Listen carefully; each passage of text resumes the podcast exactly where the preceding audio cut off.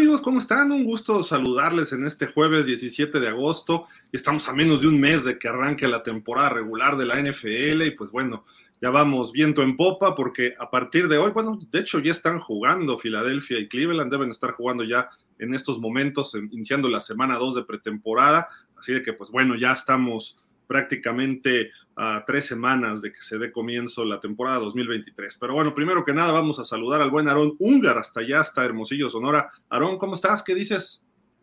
Pues todo bien, eh, Gil, por acá por Hermosillo, esperando la lluvia. En estos momentos estamos muy contentos porque ya la temperatura está bajando tantito de perdida, estamos a como 43 grados, entonces eh, estamos contentones aquí. Pues un saludo a toda la gente ahí que nos va que nos está observando, que nos va a ver aquí en el programa este, va a estar eh, pues un poco escaso de noticias, ¿no, Miguel? Porque no hay tanto que ver ahorita más que los partidos que vienen y un poco de noticias ahí que han salido. Sí, noticias como tal casi no hay, pero hay reportes, hay, obviamente ya viene la semana 2 de la pretemporada, que ahorita les vamos a decir los juegos, y pues quizá vamos a platicar un poquito de Ezekiel Elliott, de Dalvin Cook, de Joe Burrow, hay noticias, eso es importante porque ya ven que estaba lesionado y pues además tendremos por ahí que el Super Bowl casi tiene cantante de medio tiempo, vamos a ver qué es lo que está pasando por ahí. Pero ¿qué te parece si empezamos? Bueno, un saludo primero que nada a todos nuestros amigos de GF Sports Media, la Ronda Deportiva, también de NFL México Fans y todos los clubes de fans que, de cada equipo que comparten de forma eh, habitual o constante, semanal, nuestros programas. Un saludo a todos estos clubes y obviamente también a la gente que nos sigue de forma personal desde hace muchos, muchos años apoyando este proyecto de pausa de los dos minutos. Gracias a ustedes especialmente que son nuestros fieles eh, pues amigos, compañeros que están con nosotros en, esta, en este proyecto que ya lleva muchos, muchos años, quizá de los primeros proyectos a través de Internet. Por ahí la página empezó en el 2003, algo así, si no mal recuerdo. Eh, empezamos a transmitir podcast por ahí del 2010, 2009, así de que somos muy pioneros en muchos aspectos. Pero bueno, muchas gracias a todos ustedes por acompañarnos y pues antes de empezar, amigos, no se pierdan esto, les dejamos esto y ahorita platicamos rapidísimo. Llegan los Juegos Panamericanos de Santiago 2023, la fiesta deportiva de América.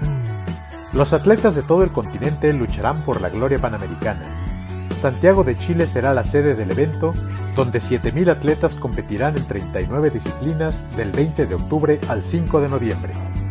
Y la ronda deportiva estará presente en la fiesta.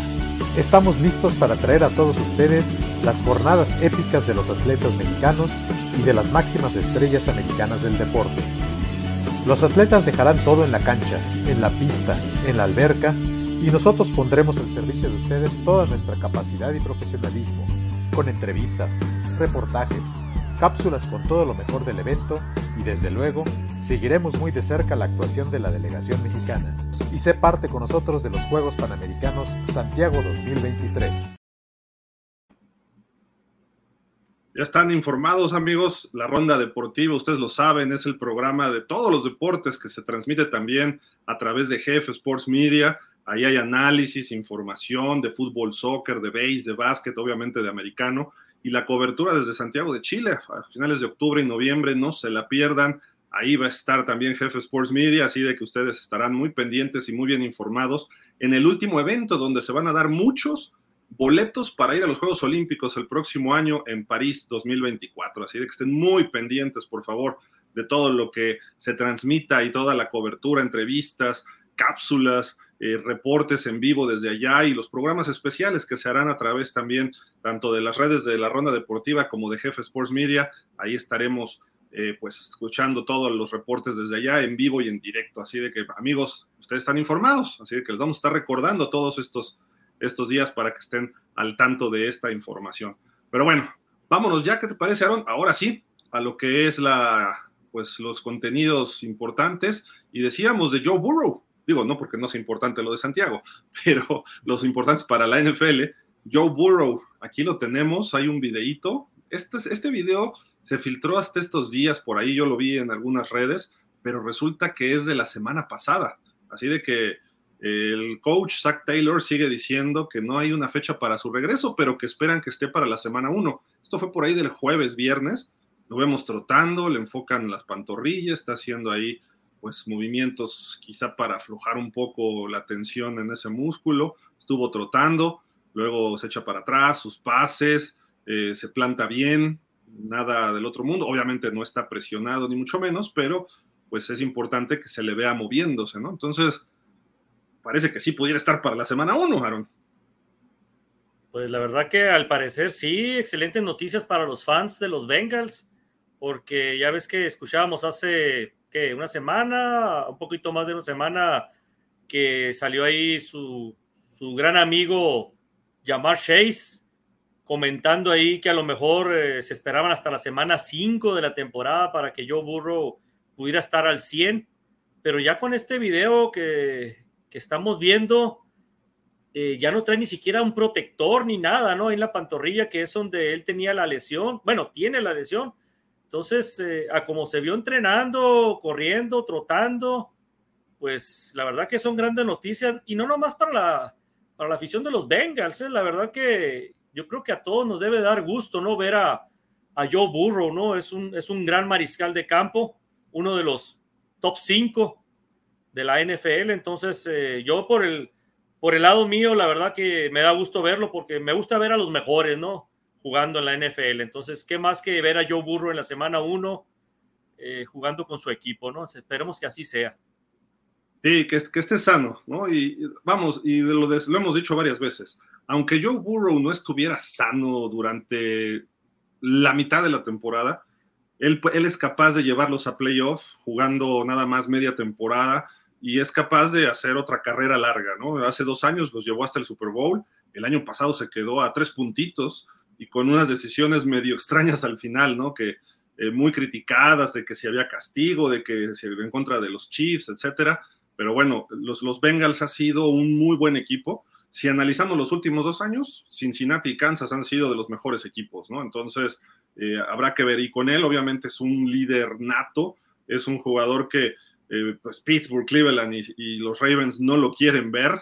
digo, obviamente, su, la competitividad siempre quieres ganarle al mejor pero pues si puedes evitarlo y sacar una victoria o dos por ahí, tener ventaja competitiva, creo que los, estos equipos lo pueden, eh, lo pueden tomar bien, ¿no? Pero no, no es así, parece que va a estar para la semana 1 y pues son buenas noticias para nuestros amigos de los Bengals, sobre todo al grupo de Arturo Irigoyen, el Mex Bengals. Un abrazo a todos ellos, a otro buen amigo también, que él está en la ronda deportiva, precisamente Vicente Lizárraga. Eh, un saludo a todos ellos, así de que pues eh, suerte, suerte para los Bengals, que bueno, no la necesitan, es un equipo bien trabajado, ¿no? A pesar de que perdieron varios defensivos este año.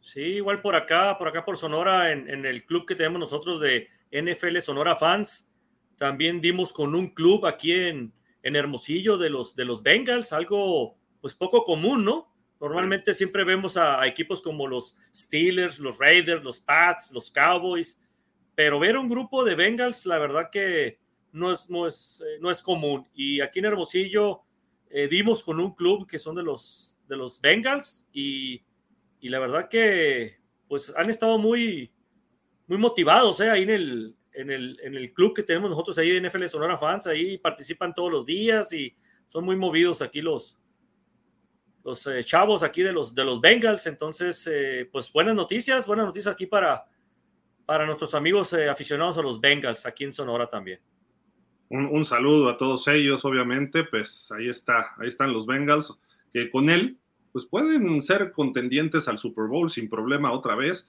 Quizá los tres equipos más sólidos hoy en la americana, no sé si tú opinas lo mismo, Esteban, eh, Kansas, Buffalo y Cincinnati, que son los tres que hemos visto los últimos dos años. Quizá Buffalo se ha rezagado un poco, eh, Kansas del año pasado todos decíamos, este año no es y fue, fue más evidente que lograron su segundo Super Bowl. Y Cincinnati, pues ahí está, ahí está, ¿no? Quizá ahora los Jets, ¿no? Y más con la adición de Dalvin Cook, eh, lo platicamos el lunes, ¿no? Que fue que firmó, bueno, lo anunció la contratación. Esta firma fue ayer por parte de Dalvin Cook, ya ahí en las instalaciones de, de los Jets en Florham, Florham Park, New Jersey. Eh, pues se le ve sonriente, se le ve contento, ha dicho que todo está puesto en, en, Nueva York para los Jets, ¿no? Que tienen algo especial ahí. Vamos a ver hasta dónde son capaces de llegar ese Dream Team, ¿no? No, pues cómo no va a estar contento ahí con la plumita ya nomás firmando y cayéndole los 8.6 millones de dólares que le van a dar por un año, ¿no? Pues claro, yo creo que todo el mundo se, se pondría contento, ¿no? Pero es menos de lo que iba a recibir en Minnesota. pues sí, pero pues a final de cuentas, pues bueno, cayó en un equipo muy bueno, la verdad, que es lo que le faltaba y, esperemos que, bueno, hay, un video ahí, ¿no? Ahí medio emotivo ahí de él, en donde se le ve muy contento, dando las gracias, diciendo que está muy feliz ahí de estar en, los Jets en Nueva York y que está hambriento, ¿no? Por, por darles, eh, pues, eh, lo mejor de él, ¿no? Para el equipo, ¿no? Sí, ahí está el video, mira. Jet Nation, DC is in the building, and I'm happy to be here. I'm happy to be a part of something special. Let's get this thing rolling. You know, gang green, let's go. Te digo, nada, nada del otro mundo, 10 segunditos, pero importante que como de repente luego, luego se integra a las redes sociales del equipo. Eh, lo habló con él cuando fue a visitarlos hace como dos semanas Aaron Rodgers. Eh, salió muy contento él, la gente lo vio en el, en el scrimmage que había y la gente le gritaba, Dalvin Cook, Dalvin Cook, para que se quedara, ¿no? Y ya no fue a buscar otro equipo, nada más esperó una semana, quizá estaban llegando acuerdos su agente y el gerente de los Jets, oye, dale 500 eh, mil dólares más, no seas así, no seas codo, sí, échale por aquí, por allá, y eh, te va a ayudar para el Super Bowl, no, pero espérame, no tengo lana, ya sabes, ¿no? Lo típico ahí como marchante de la Merced, pero bueno, a final de cuentas llegaron a la negociación final y pues ahí está, ya está con el equipo, ¿eh? Hoy entrenó. Ah, fíjate, que, ah, rápido. Firmó, ayer, y, se oye doble. Se oye doble, ¿no? Eh, sí, no sé. Sí, eh, sí yo creo que eres, ahí, contigo ahí Ah, debe ser, debo ser yo. Déjame salgo y vuelvo a entrar, pero tú sigue comentando. Okay.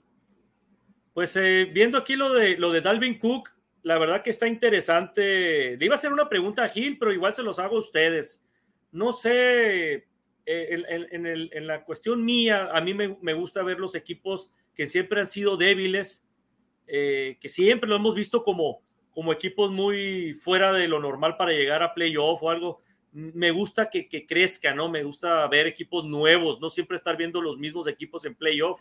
En este caso, ver a los Jets, la verdad, un equipo que siempre ha sido eh, pues criticado porque siempre se lleva, sí, se puede decir del asco, ¿no? O sea, ahí si alguien nos está viendo, hay algún fans ahí de los Jets, ¿no? De este, pues ¿quién es el fan de los Jets? Eh, Pepe, Pepe Segarra, ¿no?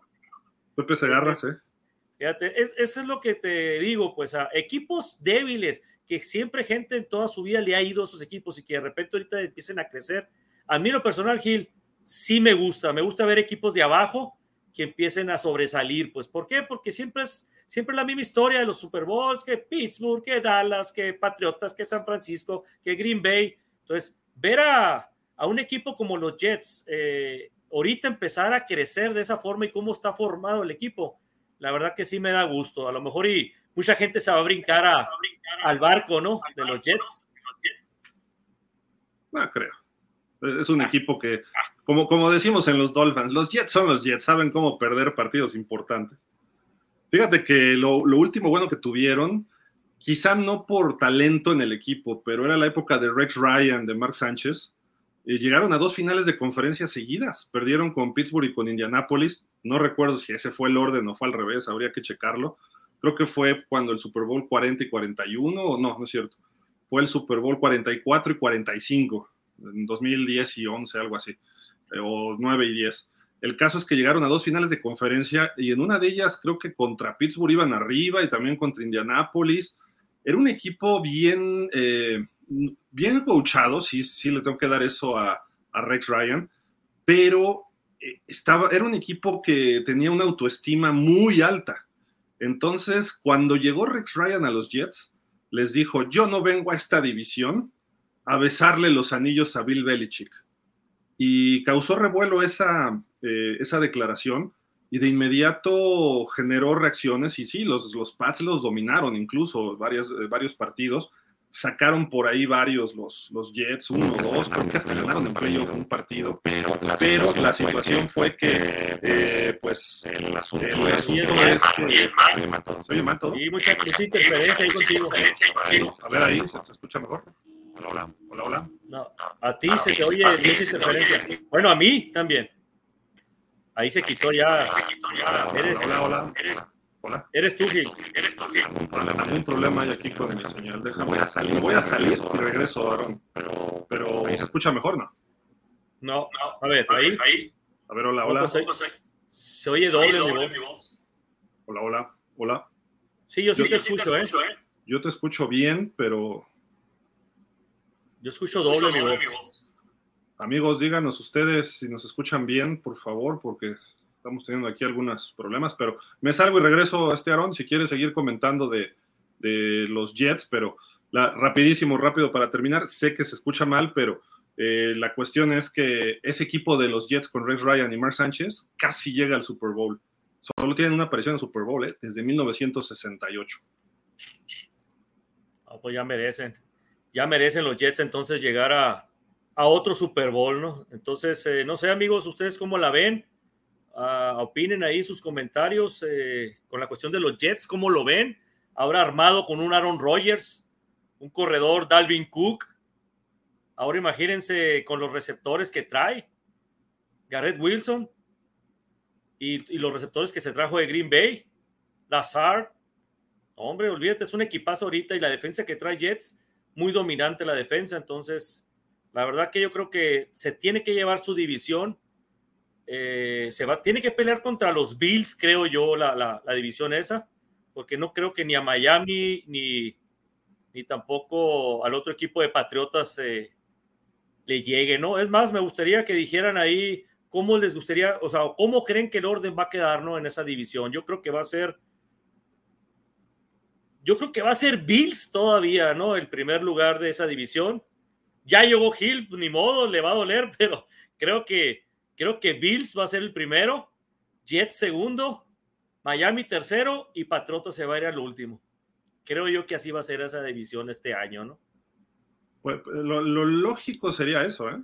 Y, de hecho, mira, salió una gráfica que por aquí tenemos, eh, pues es como una, no me acuerdo en qué red social la vi, la verdad, pero es para checar los uniformes de los cuatro equipos, de los de antes y los de ahora, cuál merece quedarse, ¿no? Y quizá también para platicar justo del orden de, esta división este de la conferencia americana.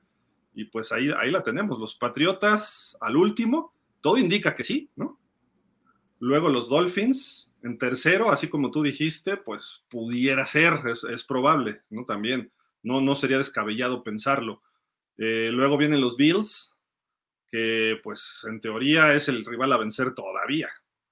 Y finalmente los Jets, que con lo que se están armando, si, si, si vemos el roster de Jets y Bills, yo creo que ahorita ya, eh, pues, es, mejor los Jets, ¿eh? el roster en general. No sé qué opinas tú, Aaron.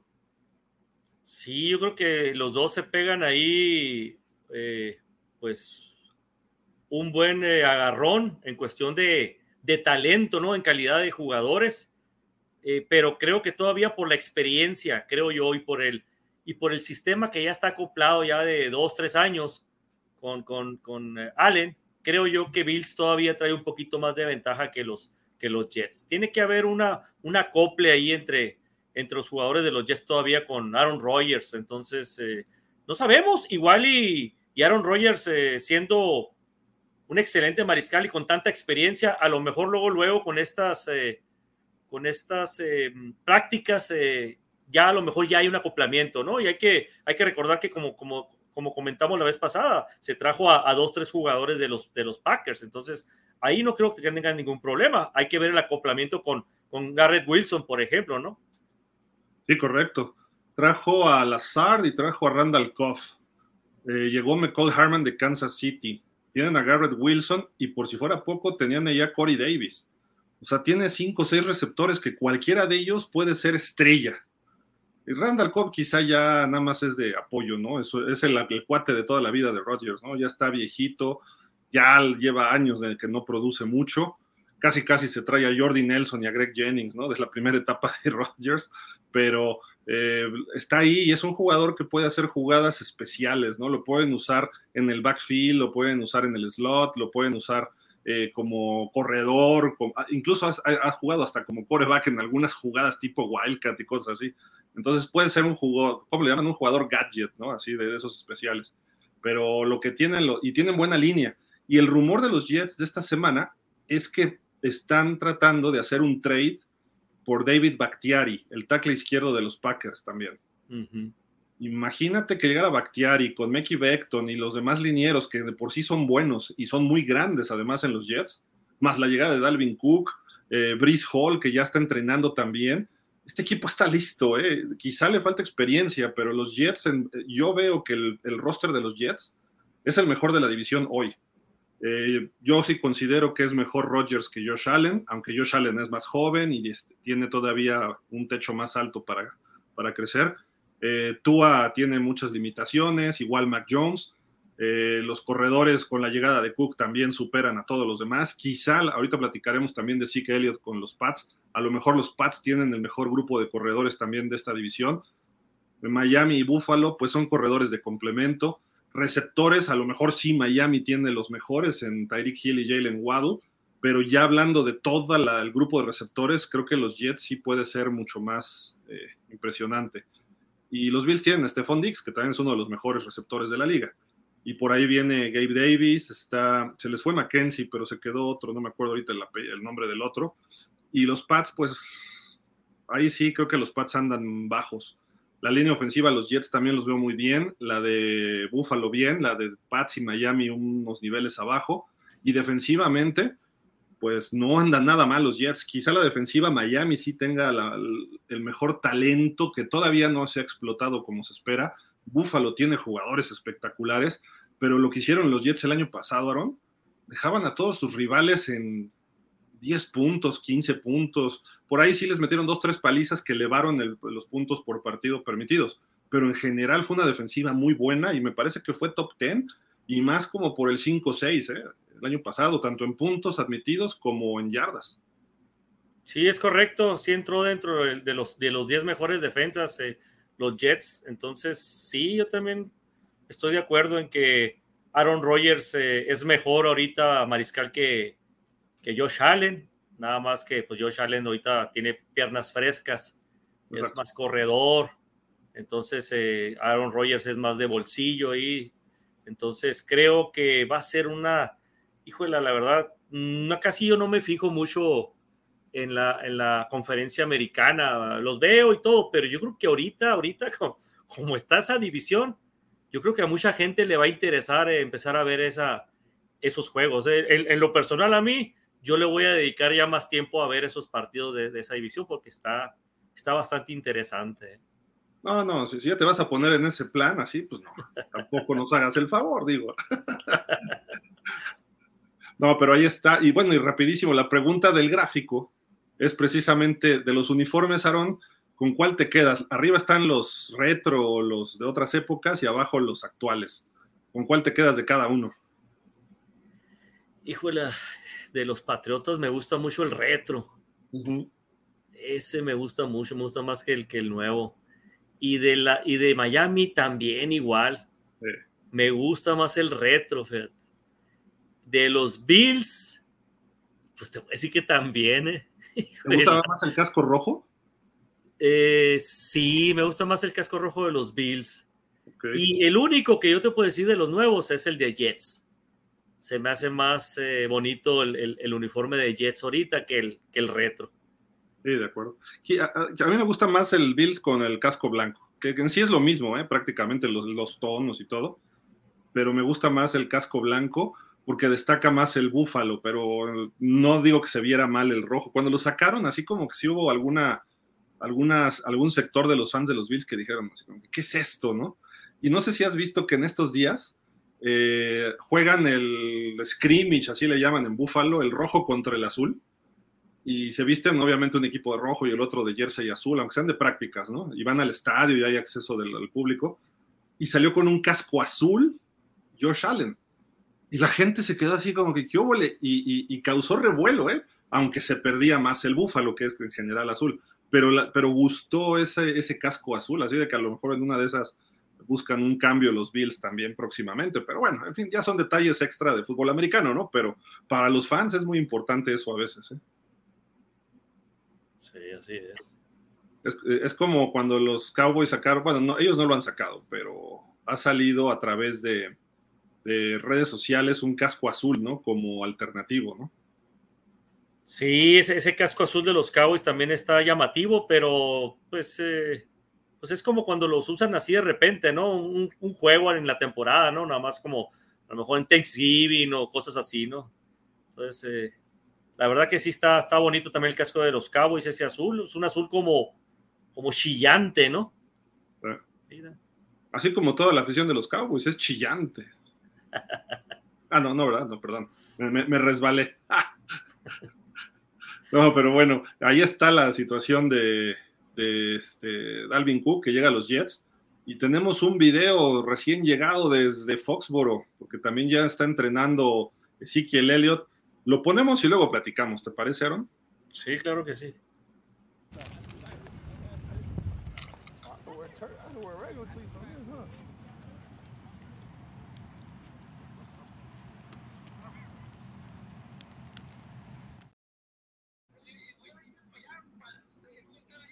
Oye, ya que le paren a las donas, sabemos que Dunkin' Donuts está ahí en la zona de Foxboro, en Boston, y pues ya está comiendo muchas donas el señor Ezequiel Elliott.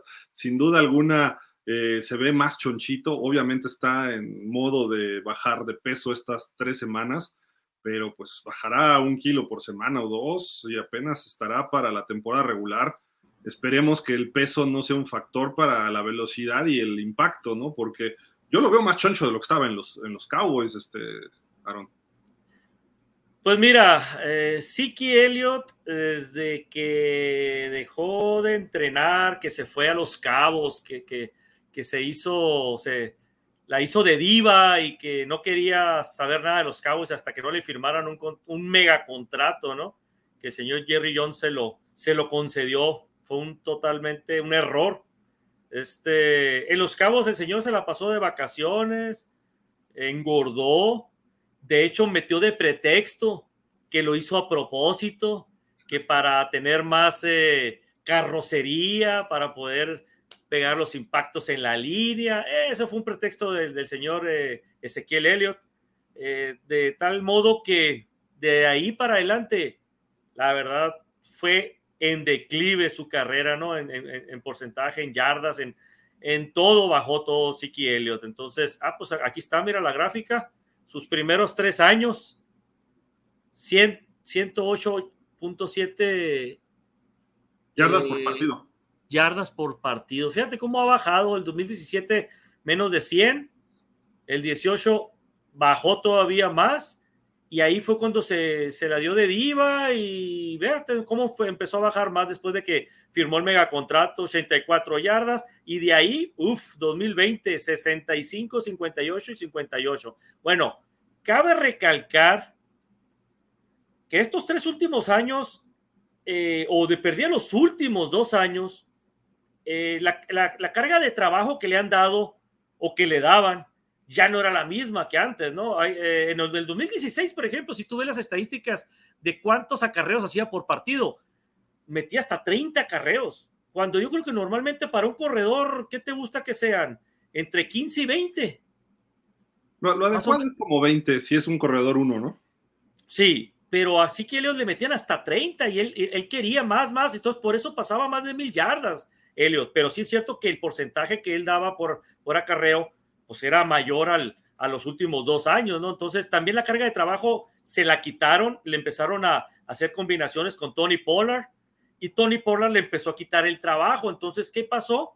Que le empezaron a dar los acarreos a Tony Pollard y a, y a le daban las, las cargas eh, difíciles, ¿no? Me refiero a, a, las de una yarda, dos yardas, ¿no? tercera y una, tercera y dos, y venía Elliot y tracas para adelante, ¿no? O sea, es el que machacaba ahí a, a la línea defensiva y, siempre era muy raro que Elliot lo rebotara. Elliot siempre pegaba y siempre era para adelante.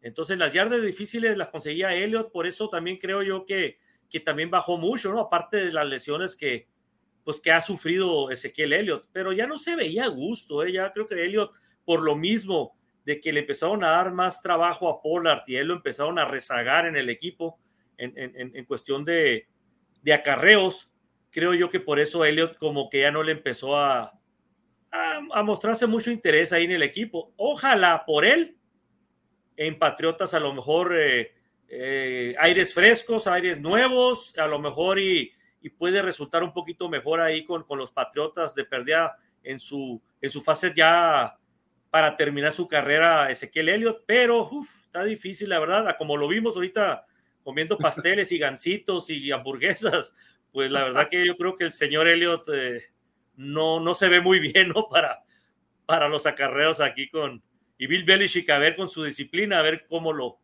cómo lo maneja eso, ¿no? Fíjate que decíamos, ¿no? Este, cuando te saliste tantito, este, ahí está Dunkin' Donuts, según sé, en la zona de Boston. Entonces, ha de estar comiendo muchas donas, ha de tener la dieta de los policías, ¿no? Café y donas.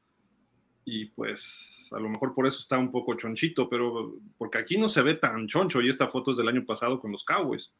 Y pues bueno, aquí tenemos sus estadísticas pues ya más ampliadas. Eh, ahí están desde, al lado derecho la misma estadística, yardas por partido, pero lo que vean, yardas, yardas por intento, de la derecha a la izquierda es la segunda columna, 5.1 en su primer año de novato, que fue además campeón corredor en 1.631 yardas. Luego eh, 4.1, 4.7 en el 18, que también fue campeón corredor. Eh, pero el número de acarreos tú lo decías, ¿no? 322 en toda la temporada contra 304 en esas dos, dos campañas.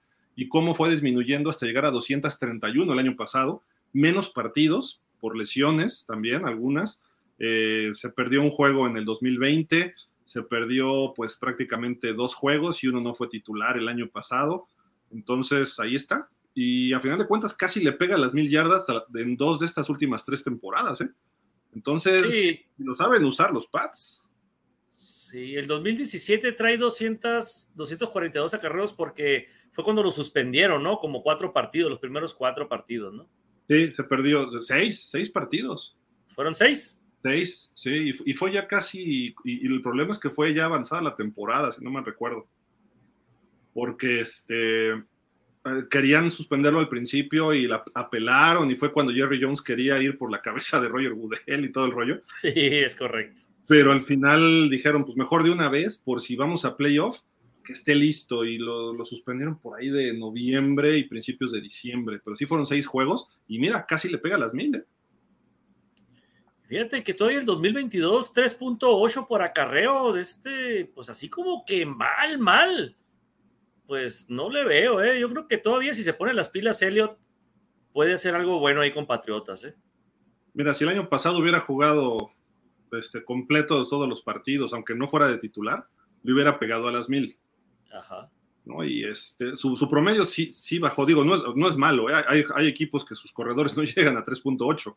Aquí estamos hablando que es malo, pero si tú le das a tu corredor tres veces el balón, pues tienes el primero y diez todo arriba de 3.3 es algo positivo, aunque los muy buenos están arriba de 4, 4.2, que ahí está históricamente Ezequiel Elliott, 4.4, y en el 21 tuvo 4.2, justamente más o menos esa marca que, sirve para, como parámetro, ¿no? Y sumamos de touchdowns, el año pasado 12 touchdowns, que quizá todos en zona de gol.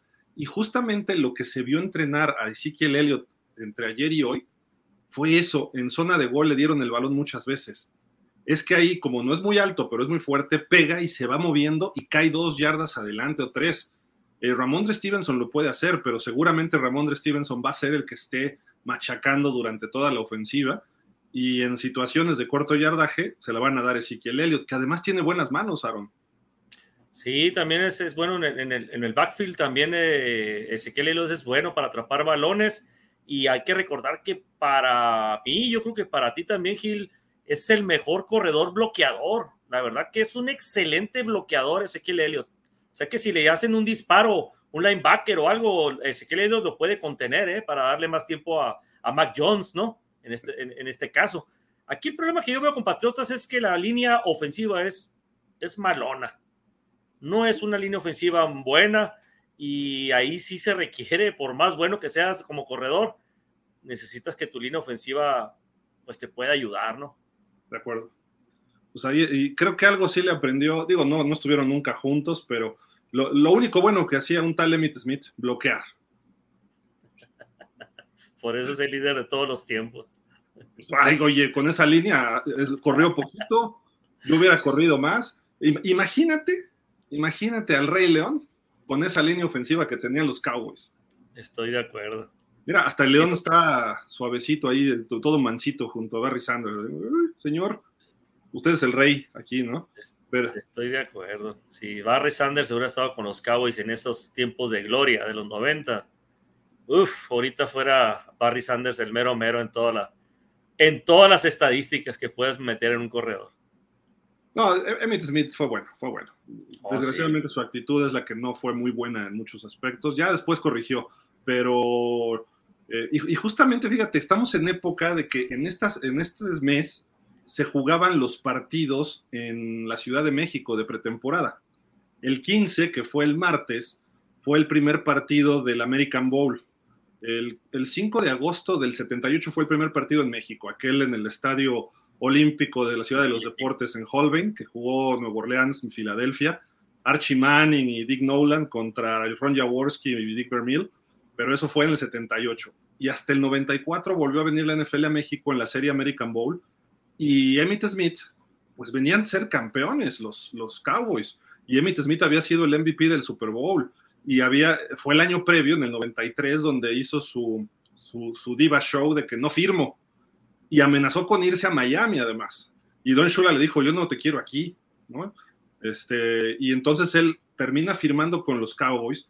Eh, los Cowboys inician cero ganados, dos perdidos ese año 93 y enfrentan a Miami en el Thanksgiving y es donde pierden gracias a Leon Lett. Y a partir de ahí no volvieron a perder y termina siendo el MVP del Super Bowl, en el Super Bowl 28, Emmitt Smith.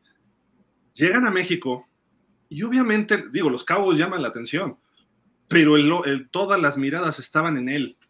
Y llegó en un plan un tanto displicente. Eh, de entrada él dijo, yo no voy a jugar este partido, sí, o sea, sin importar qué, y no era por órdenes de Barry Switzer, sino él dijo, yo no voy a jugar y todo el mundo, bueno, pues ok. Y dice que se inventó una lesión y no estaba lesionado, ni mucho menos, y actuó mal contra varias personas que le pedían fotos y autógrafos.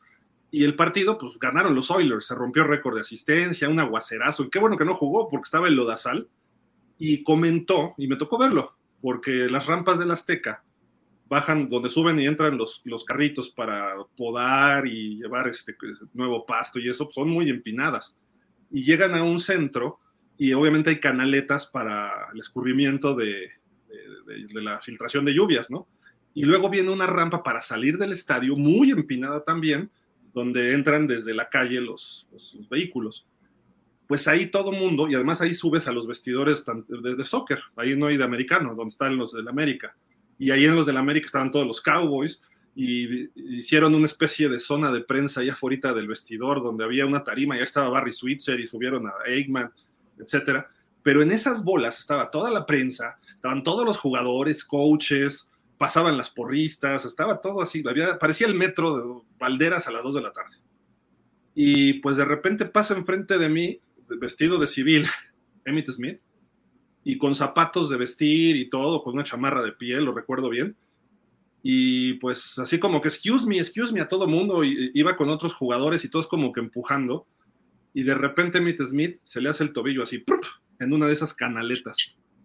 Y empezó a decir, Bull no sé qué, y Fo no sé cuál, y empezó a despotricar y yo, si no estabas lesionado, ahora sí, papá, ¿no? Este, porque se le fue justo el pie en esas canaletas donde escurren y yo así como, qué pena, se me quedó viendo yo así, pues, modo maestro, ¿no? Y aparte de otras actitudes que vi que hizo, pero, a final de cuentas, ya hablando de fútbol, gran bloqueador, gran corredor. El partido aquel cuando traía el hombro dislocado. Eso no lo hacía Sanders. Digo, Sanders no se lesionó nunca, pero hoy en día tantito traen un golpe y ya no regresan a jugar los, los corredores, ¿no? Sí, es correcto. Me acuerdo que, así con el brazo amarrado, ¿no? Lo tenía con el brazo amarrado y corría con el ovoide de, con, el, con el otro. Sí, contra los gigantes. La verdad que sí, fue increíble ver esas, esas escenas de Emmett Smith. Eso sí no se rajaba. Eh, fue muy duradero, ¿eh? ¿Eh? Como que, ¿qué es lo que estamos platicando, no? Como que duraban más. Yo creo que por eso la atención ahora de que ya no es redituable un corredor cambió esa, esa tendencia, ¿no? La tendencia del corredor en los 80s, en los 90s, en los 70s. Emmett Smith, ¿cuántas temporadas jugó? ¿16? No sé, 17. Sí, bastante. Y, y aparte, ¿qué edad tiene Zeke? Y a esa edad, Emmitt Smith seguía produciendo fuerte. Eh, Ezekiel ya no.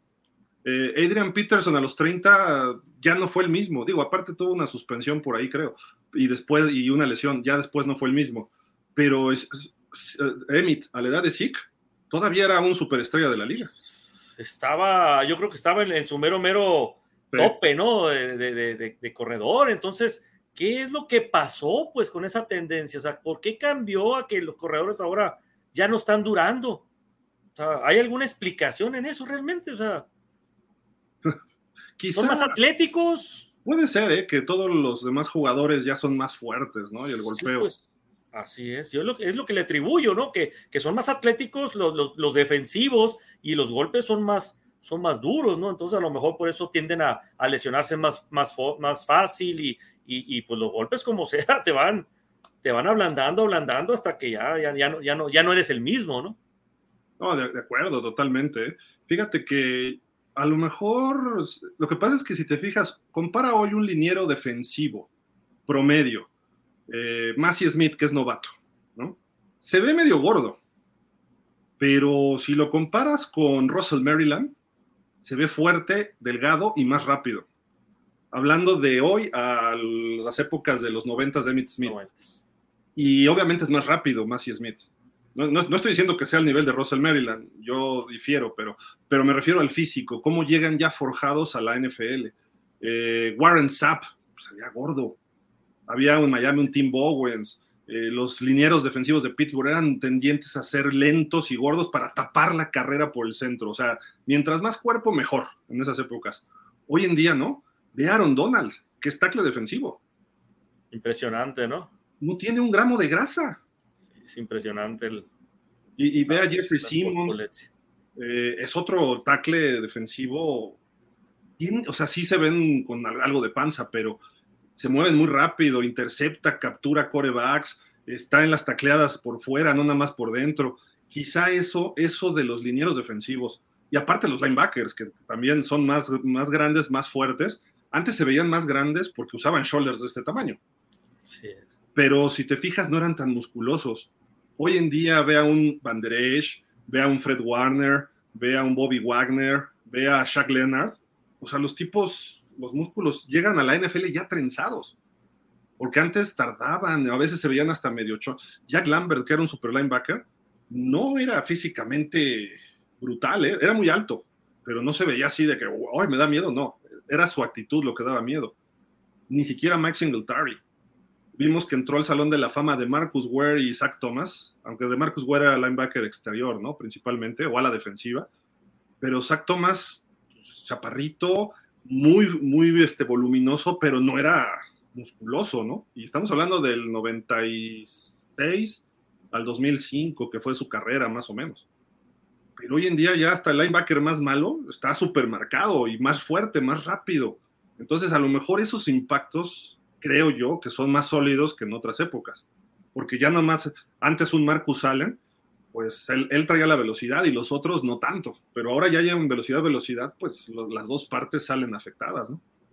Sí, estoy de acuerdo en que yo también pienso, yo también creo que la teoría por ahí va, ¿eh? que son más, son más atléticos los jugadores en esta época y, y los impactos son más fuertes, ¿no? Imagínate la velocidad del corredor y la velocidad de un linebacker chocando. Si cuando ponen los sonidos cerquita ahí de, eh, de ahí del, campo, se oye el, el golpe cuando truena, ¿no? Entonces, dices tú, no. Mira, pone tú que corran, eh, le han calculado los corredores, como Matt Breida, como Raheem Mostert, 22 millas por hora corren eso que serían en kilómetros que como 30, 28, 30 kilómetros por hora. Sí, así es. No sé, más o menos, ¿no? Y un defensivo que corra a 23. Es como si chocaras contra una pared a 50 kilómetros por hora. Pues 1.6, no, 22 millas, estás hablando de 35 kilómetros por hora. Ok, ok, fíjate. o sea, choca pues con una pared a 35 más otros 28, 30 kilómetros por hora, 60 kilómetros por hora. A ver que te atropelle un tráiler a esa velocidad. Pues te eh, mata, ¿no? Es brutal, ¿no? Y, y, así es de sólido el golpe, porque estos cuates, si tú llegas a tocarlos, no se siente, aunque se ven gordos, le tocas y se siente como concreto. Entonces dices, híjole, y eso están hechos para aguantar, pues no, y es lo que dicen de las conmociones, o sea, el cerebro no lo puedes fortalecer. Entonces, es, brutal, ¿no? Yo creo que por ahí va el problema de los corredores actualmente, que no duren tanto, y al no durar tanto, los contratos, pues también los mismos gerentes y los dicen, es que para qué le invierto en un contrato de ocho años o cinco años, seis años, eh, a un corredor que sé que a lo mejor nada más me dura los cuatro de su contrato de novato. Sí, le agarraron, le agarraron el modo, pues luego, luego buscas cómo hacer negocio y, pues el negocio es ese, ¿no? Realmente, ¿no? Si el, si el corredor no te va a durar, pues gástate los, gástate los cuatro o cinco años que te va a costar barato y deséchalo y, y agarras otro. Entonces, pero pues tampoco no se trata de eso, entonces van a tener que pues, llegar a una negociación ahí, ¿no? Con la asociación de jugadores y, y los dueños de, la, de los equipos y a ver, a ver, a ver en qué termina este asunto de los corredores, porque se, se devaluaron más que, que el dólar, ¿no? está, está cayendo el dólar. Sí, pero no, es que es el superpeso, por eso estamos bien. Eh, Oye, pero por ejemplo, hablando ya de devaluaciones o pues este, cómo crece eh, la, economía, ve los corebacks en 10 años. En el 2013 el coreback mejor pagado era ese sin barba, bien peinado, sin canas, Aaron Rodgers, ¿no? 22 millones de dólares por temporada en promedio. Hoy, el, el, coreback mejor pagado, igual uno sin barba, medio peinadito como príncipe valiente también, Justin Herbert, 52 y medio, más del doble en 10 años. Sí, pues aquí mira, fíjate, Aaron Rodgers, qué chiquito se veía ahí, no puede chamaquito. No conocía la ayahuasca todavía, no, no existía la ayahuasca. Ya nomás, apareció la ayahuasca y ya se, se, tiró, se tiró a lo hippie, ¿no? Ya. Pero bueno, no se le quita lo bueno de todas maneras como mariscal. Y, y el señor eh, Herbert, pues es un súper mariscal, la verdad. Yo también desde que lo vi en el combine, tiene un brazo, un, tira unos balazos, es muy potente el brazo que tiene Justin Herbert.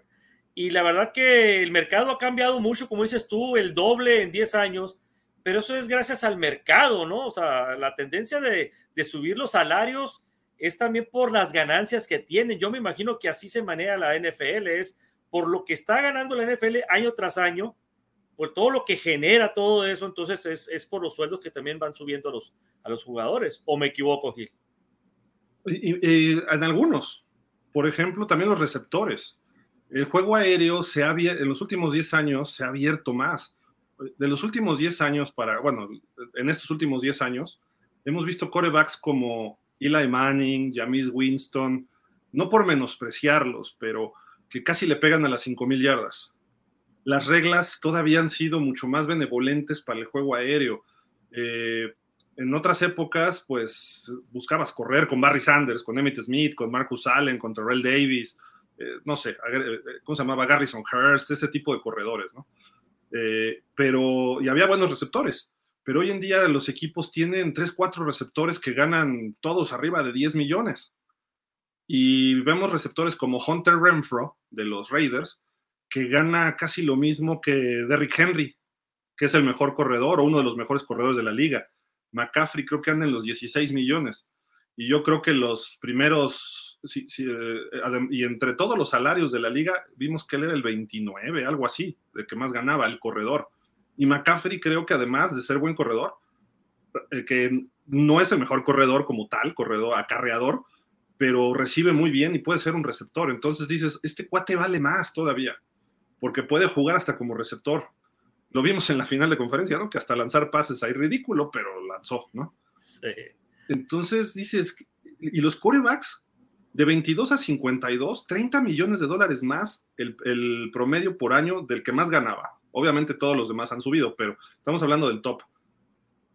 Es una vez y media prácticamente más lo que ha crecido, o sea, ¿cómo se dice? 150% más ha crecido el valor de un coreback. Habría que checar cuánto ganaba el mejor corredor hace 10 años. A lo mejor se ha mantenido. Ese es el problema hace 10 años quién era el mejor pagado y, ahorita que es este McCaffrey anda en 16, a lo mejor ganaban 14 millones y ahorita gana 16, no va la misma proporción que ha crecido el coreback. El coreback vende. Pues sí, en realidad sí, y sobre todo que, que ya la tendencia ahorita o los esquemas ofensivos se han basado más en el juego aéreo, ¿no?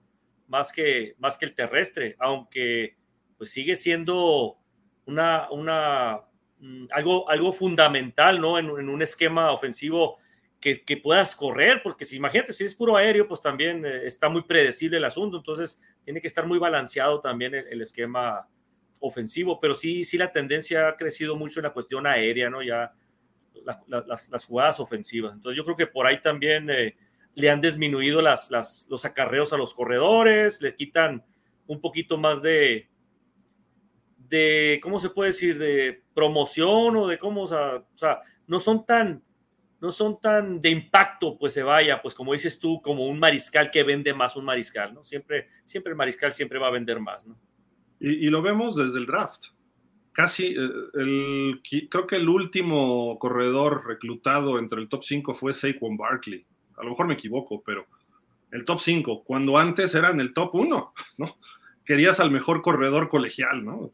fuera, ¿qué hizo Mike Ditka por Ricky Williams? Todo su draft lo cambió por él. Sí, es correcto. Este, ¿Y Ricky Williams dónde quedó? En la nada, ¿no? No, bueno, sí, sí, tuvo, fue líder de corredor con Miami ya después, pero Nuevo Orleans fue, tuvo una temporada o dos de mil yardas, fue buen corredor, pero además, fíjate, hace Ricky Williams, que fue? Llegó en el 98, hace 20 años, si tú fumabas esas cosas que te ponen así medio alucinar, eh, te sancionaba la liga como si fuera lo peor. Hoy en día el mejor coreback de la liga los últimos años, como Aaron Rodgers, dice, sí, yo me echo mi ayahuasca, que produce lo mismo, alucinar, eh, tener visiones, cosas así, ¿no? Entonces, ¿cómo, ¿cómo cambian los parámetros, no? Pues en 20 años, vamos a ver en 20 años qué va a pasar con la NFL, ¿no? ¿Van a permitir otras cosas? pues yo creo que sí, porque ya ves que antes lo que era la marihuana pues estaba dentro de las sustancias prohibidas en los jugadores y como dices tú, ya la tendencia va cambiando, era, era, era eran drogas eh, lo más fuerte que había antes, ¿no? Que era la cocaína, por ejemplo, y la, y la marihuana. Ahorita ya esas drogas son como dulces ahorita, ¿no? a comparación a lo...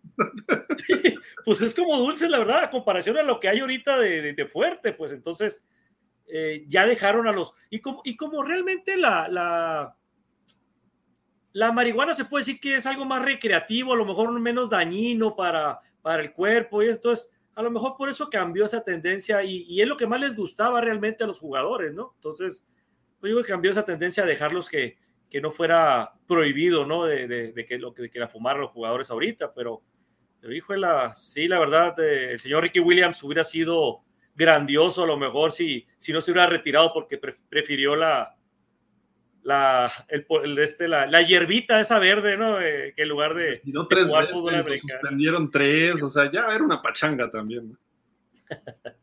Me, voy a un año sabático, me voy a tomar fotos a la India, se dejaba la barba como Santa Claus, eh, se dejaba engordar, luego adelgazaba, tenía un problema de personalidad, era un personaje Ricky Williams y muy bueno, muy bueno, la verdad, cuando se ponía a jugar era fenomenal. Eh, si se hubiera dedicado de otra forma, creo que hubiera sido pues, un jugador trascendental, que no, no digo que haya sido malo, pero un jugador trascendental, pero en fin, digo. sí, y, estoy de acuerdo en que los últimos años, estos antes, antes, como dices tú, eh, la primera, en los primeros cinco siempre salía el corredor, ¿no? Ahorita ya no, ahorita ha cambiado mucho la tendencia, inclusive hasta se han ido por linieros ofensivos antes que un corredor, entonces le están dando mucha importancia a los gorditos ahí en la línea para para proteger a su mariscal por lo mismo, ¿no? Entonces, eh, creo que, bueno, el 2016 fue Siki Elliott en la, en la, cuarta, cuarta global para los Cowboys. Y el último, yo creo que es correcto, es San Juan Barkley, ¿no? Ahí de, de los Giants, ¿no? 8 o algo así, ¿no? sí. Mira, fíjate, de los últimos, del 2018 para acá, todos han sido corebacks, el primer pick global, excepto Trayvon Walker el año pasado de los Jaguars. ¿Pero por qué? Porque ya tenían a Trevor Lawrence. Así es. Entonces se fueron por Trayvon Walker, que fue a la defensiva de Georgia. Luego, el 2017 había sido Miles Garrett, también a la defensiva. Y luego otros dos, en el 16 y en el 15, había sido coreback Jared Goff y Jamis Winston. En cambio, vamos a pensar en los 2000. Eh, no, en los 2000 ya había corebacks eh, por todos lados. Del 2001 al 2005, puro coreback, empezando por Vic, David Carr, perdón, Carson Palmer, Eli Manning y Alex Smith. Pero si nos vamos ya a los 90, aquí sí ya empieza a variar. En el 90, Jeff George, coreback, pero 91 y 92, tackles defensivos, Russell Maryland y Steve Edman. Luego Drew Bledsoe, coreback en el 93. Dan Wilkinson, tackle. Cayana Carter, corredor, 94 y 95. Kishon Johnson, receptor en el 96. 97 Orlando Pace tackle, 98 llegó Peyton Manning, 99 Tim Couch y en el 2000 a la defensiva Corny Brown. O sea, eran en los 90 fueron tres corebacks nada más. ¿De 10? Los demás eran defensivos, ¿no? Ajá, o algún corredor. O, receptor, ¿no? El que Sean Johnson en este caso, ¿no? Hay algunos medio brincados, pero nada más, ¿eh? O sea, y de los últimos 10 años, del 14 para acá, tres alas defensivas y siete corebacks. El primer pick global. Ahí está, ahí está clarísimo, ¿no? Corredores. Sí, corredores no. Por Pero bueno, en fin, pues ahí está estos datos de Ezekiel Elliott y bla, bla, bla, que si viviera Vince Lombardi, esto es lo que diría. ¿Qué diantres está pasando aquí? ¿No?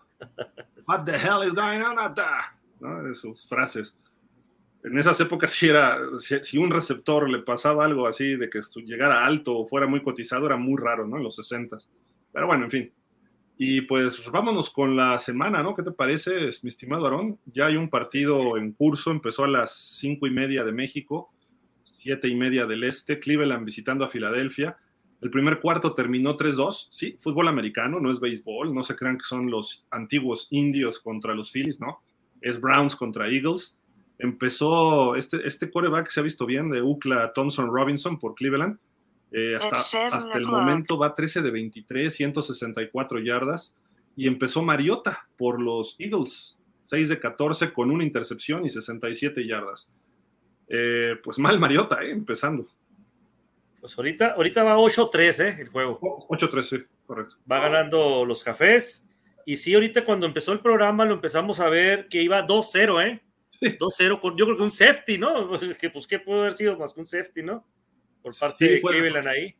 Eh, Gainwell, el corredor de los Browns, fue tacleado en la zona. Eh, espérame, no. No, sí, Gainwell fue tacleado en la zona de anotación por Diabate. Pero Gainwell es de los, de los Eagles, perdón. Sí, así es.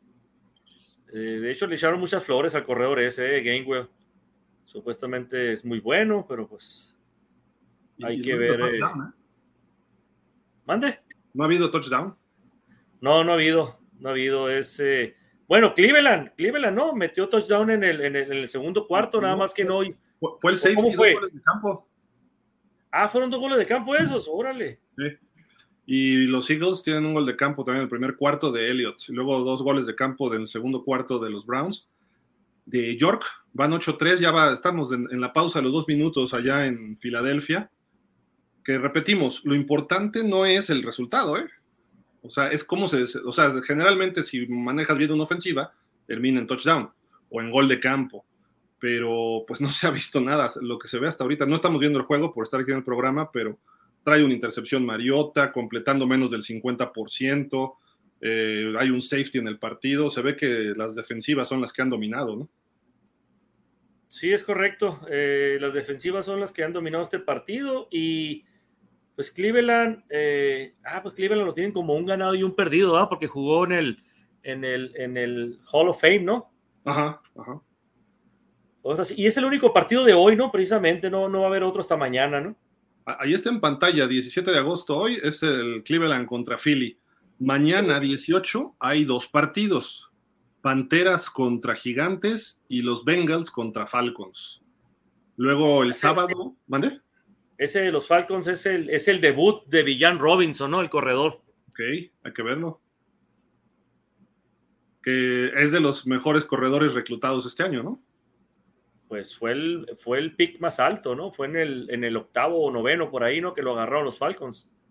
Lo cual es raro, porque hace dos años, bueno, tres, ya, ya no sé ni cuántos, eso fue en el 22, en el, 20, fue, no, en el 21, Najee, Robin, Najee Harris, perdón, cayó como hasta el 25, una cosa así que lo tomó Pittsburgh, fue el primer corredor tomado, ¿no?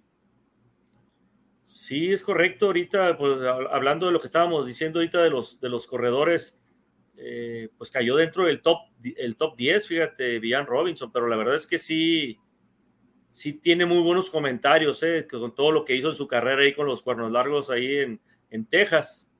Entonces, sí sabíamos eh, que se iba a ir dentro de los primeros 10 de Villan Robinson, ¿no? no, yo creo que no había duda ahí de que se fuera más, más arriba. De acuerdo, de acuerdo. Y ahí están los partidos del sábado, algunos, ¿eh? porque hay otra gráfica. Jacksonville en Detroit. Y eh, Dani está en Detroit y no está viendo a sus dos equipos entrenar toda la semana. No va a ir al partido. Ahora sí que es una decepción lo que está haciendo Dani, pero bueno. Eh, ojalá y el sábado esté en el partido ahí, pero este es a la una del este, serán las 11 de la Ciudad de México. Luego Tennessee contra Minnesota, este ya es en la noche, a las 8 del este. Les voy a decir horarios de la Ciudad de México. 6 de la Ciudad de México, mismo horario de Kansas contra Arizona. Regresa Kansas al estadio, eh, donde fue campeón. Eh, los Pats visitan a los Packers ahí en Lambeau Field a las 6. Y Denver estará a las seis y media contra San Francisco en el Levi's Stadium. Eh, pues bueno, partidos interesantes para ver algunos jugadores para ver algún desempeño. Kansas anunció que prácticamente sus titulares van a jugar la primera mitad, sobre todo a la ofensiva. Bueno, eso sí es una noticia, pues bueno, no extraña, ¿no? Porque yo creo que es lo, es lo ideal. Yo lo veo así, ¿no? Yo lo veo que el segundo partido deben de meter a, a sus titulares medio juego, se me hace, se me hace correcto. Una serie se me hace muy poco, dos series. Yo creo que lo ideal es medio juego, darle a tus titulares para ver que tengan ritmo, que, que, entren y, ver, ver, ver ahí sus, sus, deficiencias y corregir. Y si hay alguna lesión, pues de perdida tienes eh, hasta tres semanas, ¿no? Antes de que empiece la temporada para que, para que te puedas eh, recuperar. En cambio, si lo metes en el último juego, como hay coach que los hacen, metes a tu, a tu equipo titular en el último partido y, algún jugador sufre una lesión, ya no te da tiempo de recuperarte para el inicio de la temporada, ¿no? Pero cada quien maneja su equipo como puede. En el caso de nosotros, Cowboys, por ejemplo, se escucha de que Dak Prescott no va a jugar ni un partido de pretemporada. Lo mismo pasó la temporada pasada. En pretemporada nunca entró eh, Dak Prescott. ¿Y qué pasó? entró fuera de ritmo el primer partido y hasta le lesionaron, ¿no? Hasta tuvo una, lesión en el dedo pulgar y, ya no pudo jugar y se perdió como cinco partidos, ¿no? Donde Cooper Rush fue el que entró en el quite ahí, ¿no? Entonces, eh, yo creo que es una falla para mí meterlos en los últimos, en el último partido y sobre todo que no lo metas también, se me hace, se me hace mal ahí el, asunto ahí para los equipos, pero pues cada quien, ¿no? Anteriormente, muchos coaches se, se jugaban cuatro de pretemporada excepto los que jugaban el Salón de la Fama, ¿no? Eh, pero en los cuatro, en el tercer juego, que era dos semanas antes del primer partido, hacían lo que le llaman el simulacro, la simulación de temporada regular, cuarto, cuarto y medio, metían a su equipo titular, ofensivo y defensivo. Y a veces había buenos partidos en esa semana porque el otro coach hacía lo mismo. El cuarto juego lo usaban para ver a todos los que no habían visto en los otros tres partidos, o sea, los que ya sabían que iban a cortar, pero a ver si hacían algo. Ahí jugaba Isaac Alarcón, jugó este chico, el coreback mexicano, este, que ha estado en la XFL, estuvo con los Rams. Ay, este, se me olvidó ahorita su nombre. Ay, Dios mío. Ahorita me acuerdo. Eh, pero él jugó ahí con los Rams contra los Santos como prácticamente medio, medio partido. No le fue muy bien, pero se quedó en el equipo un rato y lo cortaron. Eh, pero eso ya es el último partido. Eh, eso era antes de que bajaran a tres partidos y aumentaran a 17 en temporada regular. Ahora hay coaches que lo toman en esta segunda semana, hacen su simulacro. El caso de los Chiefs, pues no van a tener mayor problema. Sí perdieron algunas piezas a la ofensiva, pero pues teniendo a Mahomes, a Kelsey y algunos otros ahí que ya, aunque son jóvenes, pues ya entendieron el sistema y son campeones, no tienes por qué estarle buscando tres pies al gato, ¿no? Como dicen. Eh, y los dejas descansar prácticamente tres semanas, porque ahora hay una semana de descanso del último juego de pretemporada al kickoff. Antes era, acababa la pretemporada este, este fin de semana y el siguiente ya era temporada regular. También eso cambia un poco las estrategias de los coaches. Eh, por ejemplo, también los Jets dijeron que creo que no iba a jugar en ningún partido Aaron Rodgers. No sé si ya cambiaron eso, porque yo sí lo preferiría que jugara dos series ofensivas para en ritmo de juego y que no llegues a la semana uno totalmente desencanchado, ¿no? Para Rodgers, y más porque es equipo nuevo. Si fueran los Packers tampoco vería problema, ¿no? Pero como es su equipo nuevo, en fin.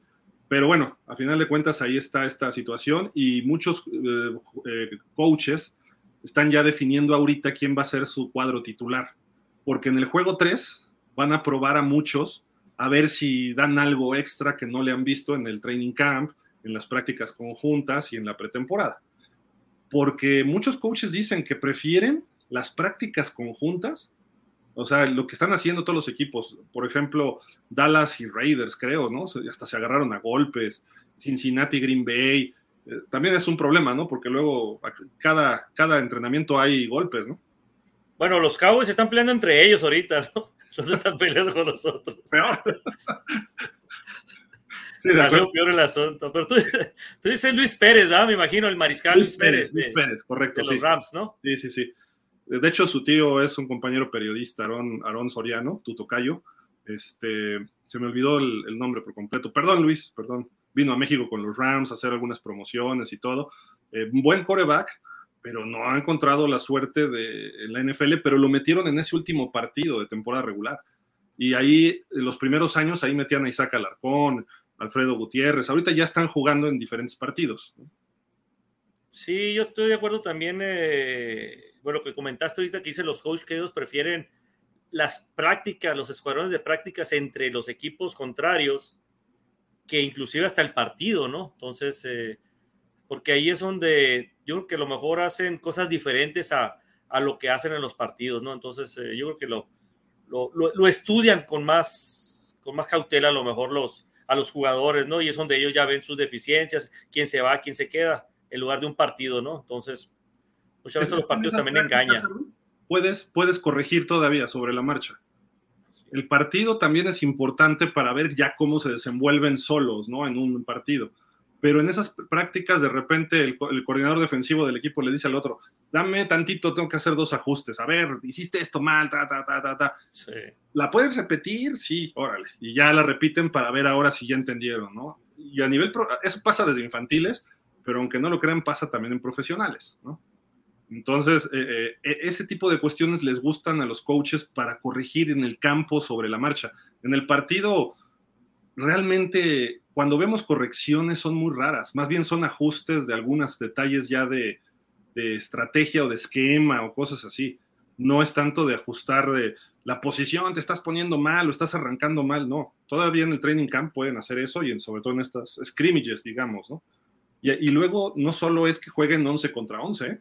ponen el 7 contra 7, que no hay líneas, sobre todo para ver cómo se mueven receptores, cómo se mueven las coberturas de los backs defensivos y los linebackers. Entonces esto también te quita estorbos para ver y visualizar bien lo que está haciendo cada jugador, ¿no? Es, por eso muchos coaches prefieren esas, estas prácticas, ¿no? Pero en fin, eh, el sábado, seguimos con los partidos del sábado. Ahí juegan los superpoderosísimos Dolphins a las 2 de la tarde contra los Texans. Oh, bueno. Yo pensé, que, los, yo pensé, que iba a decir los Cowboys, ya me estaba alegrando.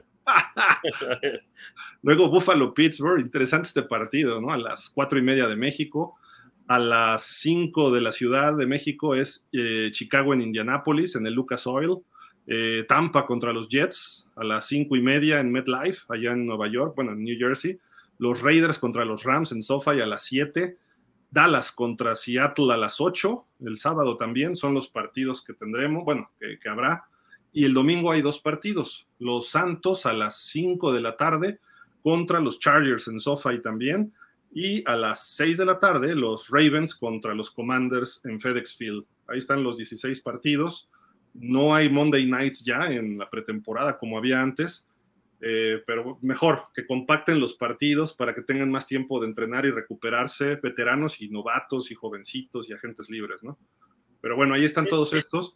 Y justamente los, eh, lo que decíamos, los Texans, CJ Stroud parece que ya se están cargando para que él inicie la temporada regular y más por, a pesar de que se vio mal contra los Pats, ¿eh? no se vio muy bien que digamos, pero y Davis Mills lo hizo bien, quien fue el coreback el año pasado, pero pues obviamente invertiste el segundo pick global en él, tienes que ponerlo a jugar, ¿no? Sí, es correcto, aunque, aunque David Mills hizo buena chamba, el año pasado me gustó, sí, lo vi jugar a David Mills, la verdad que, que es un mariscal decente, pero como dices tú, o sea, no puedes tener a un mariscal de segunda ronda banqueado, lo tienes que meter a, que se foguee, ¿no? Entonces, eh, no lo puedes juzgar por un partido, ¿no? Que, es normal, entre, entre lo que cabe, es normal que, los nervios, el sistema, y lo que tú quieres y mandes, eh, no, no funcione, ¿no? En su primer partido. Entonces, Trevor Lawrence le pasó lo mismo la verdad, eh, inició pésimo también Trevor Lawrence, nadie daba un peso por él, muchos hasta creían que era un boost, que no iba a funcionar, pero ya ves ahorita dónde anda Trevor Lawrence, entonces eh, es normal, es normal, no hay que asustarse ahí para los, para los eh, aficionados a los Texas, ¿no? Pero no, no estás comparando Stroud con Trevor Lawrence, ¿verdad? No, no, no, para nada, para nada. Ah, bueno. Ya te iba a reclamar. Pero sí, pero, pero, sí es normal que van a meter a todos ellos. Anthony Richardson también ya lo pusieron como como que va a ser titular de los Colts ya desde la, desde la semana 1. Carolina.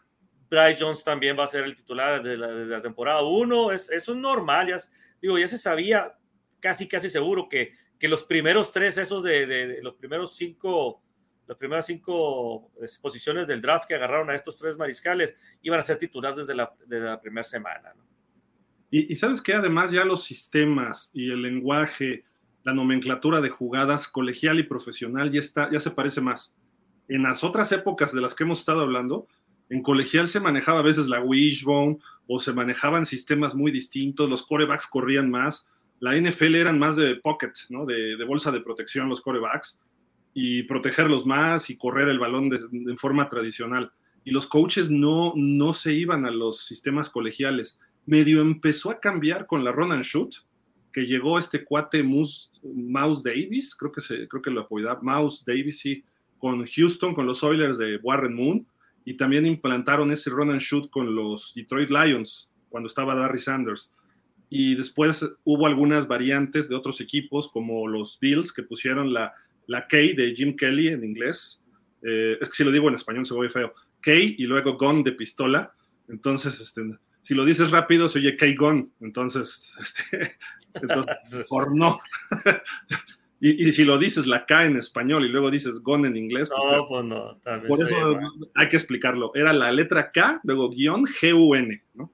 Gun, porque le decían la ametralladora, ¿no? A, Kelly, ¿no? Y, tenía el, ofensiva sin reunión, a veces tres receptores, a veces en spread, que en los noventas era, era raro ver eso. Y en los ochentas casi ni existía el spread lo usaba mucho Miami con Dan Marino y como que la gente se le, y en escopeta además, y todo así como que qué ole, ¿no? Y un corredor, a veces hasta en, en lo que le llaman el empty, empty backfield, donde solo está el coreback, triple doble, y así salían. Y Miami lo usaba en los ochentas y todo el mundo, ¿qué onda? Pero por eso decían que Marino era como tochero, ¿no? Pues ustedes corran sus trayectorias y yo al que vea solo lo paso, ¿no? Eh, y en esas épocas así era, y, no, y las defensivas no tenían que o sea, sí lo tenían, pero no era algo básico como lo vemos hoy, del back defensivo, el, corner slot o el corner eh, nickel o dime. Hoy en día ya hay especialistas para cubrir el slot, este, corners especialistas, el nickel y el dime, cómo entran los corners, tienes que tener seis corners por lo menos en tu roster. Antes a veces había tres o cuatro. Era, ha habido muchas variaciones, ¿no? Con el paso del tiempo, pero en fin, eh, mucho rollo para no decir nada, pero era importante. Eso, esos horarios que diste ahorita los partidos era de la Ciudad de México, ¿va? Sí, los que aparecían en pantalla son este, los del este de Estados Unidos. Okay. O sea, las 10 del este son las 8 de la Ciudad de México y son las 7 tuyas, ¿no? Sí. Okay. Sí, sí, sí. Me, me, refiero por lo de los Cowboys, ¿no? Sí, sí, porque dijiste que es a las 8 de México, entonces es a las 7 aquí de Sonora, ¿no? Ok. Y pues ahí están todos, dice tiempo del este de Estados Unidos, Eastern Time. Eh, pues estén pendientes. Todos los partidos los pueden ver en el Game Pass, gratis todavía, eh, ahí en el Dazón. Y pues obviamente hay otras plataformas piratas, algunas no piratas, este, que te cuestan, te cobran, televisión por cable, porque sé que siempre nos preguntan, ¿y dónde lo veo? ¿Y dónde lo veo? Entonces, eh, Fox Sports firmó con Kansas City Chiefs. Todos los juegos de los Chiefs los va a pasar Fox Sports de pretemporada y creo que de temporada regular y también de Denver. Entonces los juegos de Denver y de Kansas los van a ver de cajón en Fox Sports. Milenio, el canal de Milenio, va a pasar todos los juegos de los Raiders. No creo que de pretemporada, no estoy seguro de temporada regular, pero eh, ahí va, ahí revisen por favor la programación de Milenio, por los, sobre todo los fans de los Raiders. Eh, y están haciendo ya con esto del marketing dirigido de ciertos equipos en ciertas regiones del mundo, ya están empezando a actuar con medios. Eso es lo importante. Entonces, ahí para que ustedes vean cómo, cómo se, ojalá y Miami llegara a México, ¿no? Para que alguien transmitiera, pero se fueron a España, se fueron a Brasil y se fueron a Inglaterra, ¿no? Entonces, eh, pero en México hay nueve equipos. Pittsburgh, que tiene sus transmisiones en radio, no sé si estén todavía en alguna estación este año, eh, están los Raiders, están los eh, Cardenales, está San Francisco, está los Chargers, si no mal recuerdo, Kansas City, Dallas. Mm, son nueve equipos, disculpen si no me acuerdo de todos. Pero bueno, en fin, ahí está la pretemporada. ¿Qué, qué ver, Aaron? ¿O qué te llama la atención de esta semana? De tus Cowboys, por ejemplo. ¿Qué, Dios Bond, ¿no? ¿Se vio muy bien? ¿Crees que lo vuelvan a, a utilizar?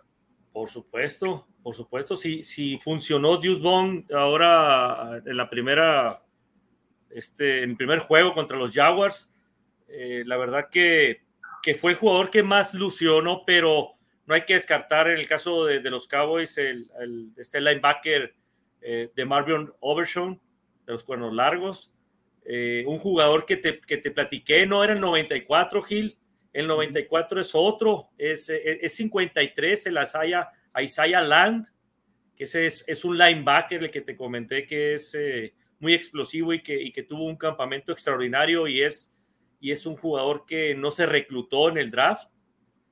Eh, Smith, ni se diga, no lució, la verdad, muchos esperaban un poquito más de, de su presencia en el juego contra los Jaguars. Eh, hubo situaciones donde le pusieron doble marcación a Massey Smith, pero aún así lució un poco lento Massey Smith. Entonces, yo creo que, que lo que más me gustaría ver a mí sería esos dos jugadores. Ya Overshawn ya demostró, eh, Schoolmaker también me gustaría ver un poquito más de él ahí en, como, como ala cerrada, pero más que todo, quiero comprobar que, que lo que se vio de Deuce Bone no fue un, una ilusión, pues, para, para nosotros los Cowboys, ¿no? O sea, porque se vio que tenía muy buenas manos, atrapó tres pases, eh, corrió muy bien, 50 eh, yardas en, ocho carreos.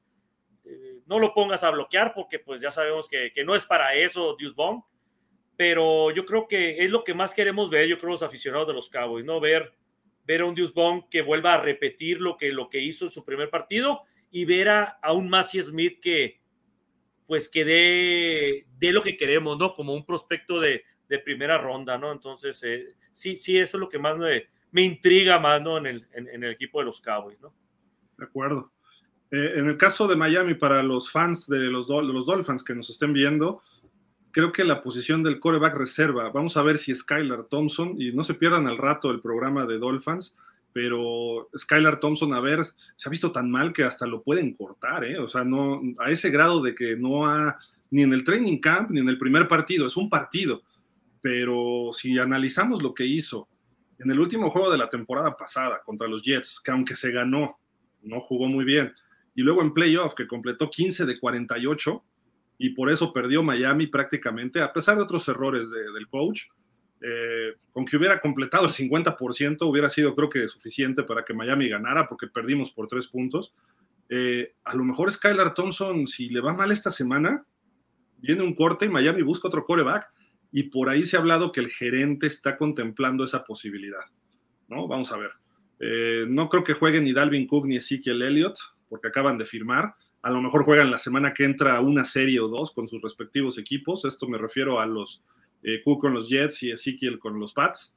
Eh, y todavía algunos veteranos que están disponibles, sobre todo en la línea ofensiva. Y aquí regreso a Miami, Aaron, porque el tackle izquierdo, Teron Armstead, que llegó el año pasado de los Santos, muy bueno, pero el cuate ya está muy grande y se lesiona, muy, grande de edad me refiero, y además es muy grande y muy bueno, pero se lesionó el año pasado, pues veíamos la lista cada semana, decía tobillo, pulgar, muñeca, codo, hombro, rodilla, ingle, el famoso tendón de la corva, y empezabas a sumar todo y dices, qué barbaridad, y sigue jugando, ¿no? Se perdió un partido por ahí, pero ya estos jugadores no son lo mismo cuando empiezan con tantas lesiones. Y hoy se lesionó en el training camp, lo sacaron en el carrito y después ya estaba caminando y él dijo, estoy bien, ¿no? Pero le hicieron una operación fuera de temporada, entonces, Miami su problema es la línea, tienen que ver también qué linieros hagan buena chamba, eh, y así vamos con diferentes equipos. Ya hablamos de Villan Robinson, que puede ser su debut, los corebacks que van a ser titulares en la semana 1, y pues a ver qué otras sorpresas nos trae esta semana. Mientras tanto, Cleveland y Filadelfia están al medio tiempo, 8 a 3, sigue ganando eh, el equipo de Cleveland. Eh, siguen los mismos corebacks, a ver si cambian para la segunda mitad. Y pues hasta ahí vamos al momento. Y la otra, hay dos noticias, una colegial, a ver si te llama la atención, Aaron. USC contra Colorado, el 30 de septiembre. El de la izquierda se llama Brendan Rice y el de la derecha abajo se llama Shiloh Sanders.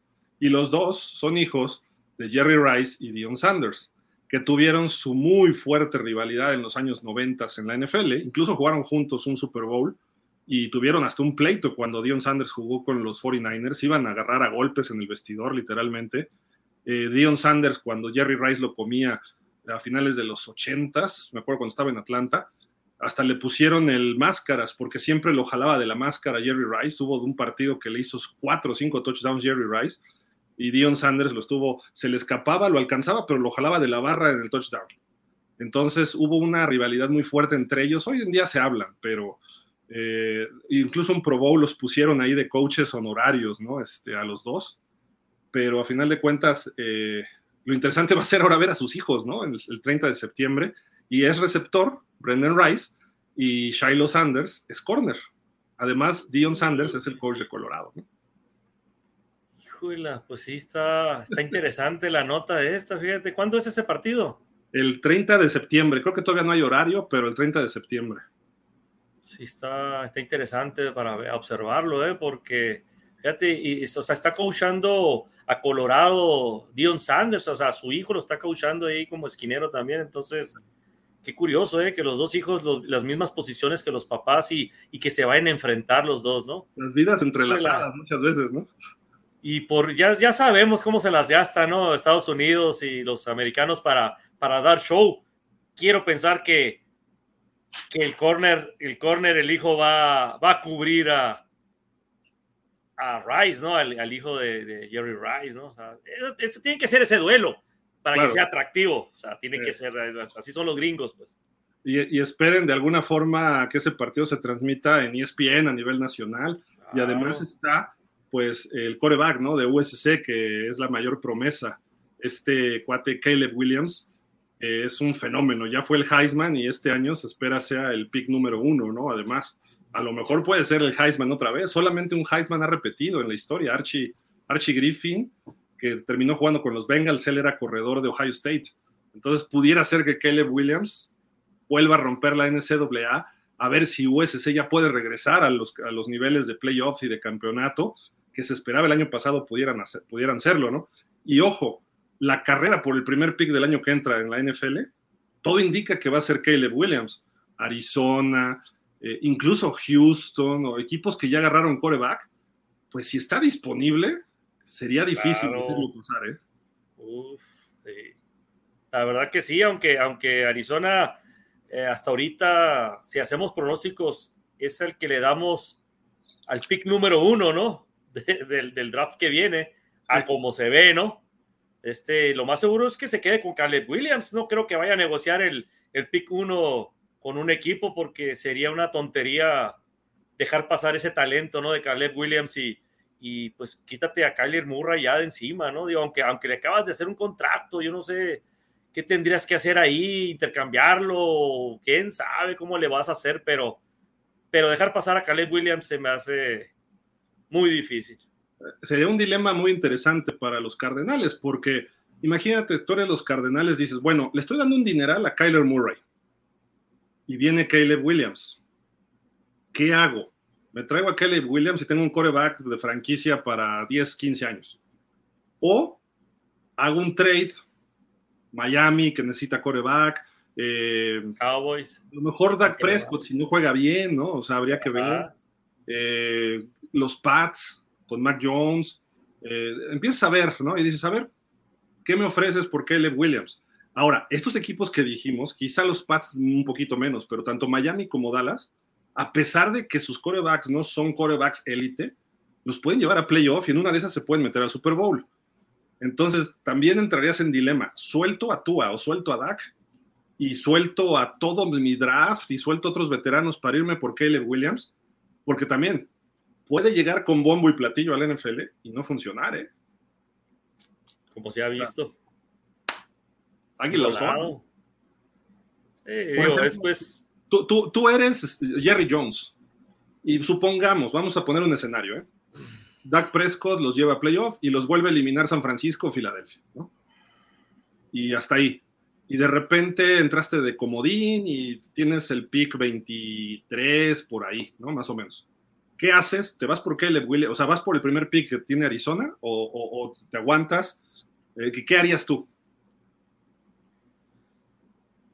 Pues, híjole, yo, ya, yo, yo sí, yo sí, yo sí lo cambiaba. O sea, si me vas a dar el mismo resultado y va a ser lo mismo de intercepciones, o sea, tengo que ver primero si, si la temporada fue tirada por, por estadística de Dak Prescott, ¿no? O sea, si va a volver a repetir ponle que tenga los mismos números de los últimos dos años, un bueno, no el del año pasado, pero un promedio de los dos, últimos dos años. Pero perdiste otra vez en primera o en la ronda divisional. Sí, es un fracaso realmente. Mira, ya ahorita ya se le acomodaron todo, todas las fichas a, a Dak Prescott, ya, ya no está el coordinador ofensivo, ya no puedes echarle la culpa a nadie realmente, ya, ya, ya, ya. Ahorita tienes a un, a un, un Brian Schottenheimer como coordinador ofensivo, tienes a, este, a, McCarthy que también va a tomar decisiones en, la cuestión ofensiva, ya cambiaste, ya cambiaste tu forma de, esquema ofensivo.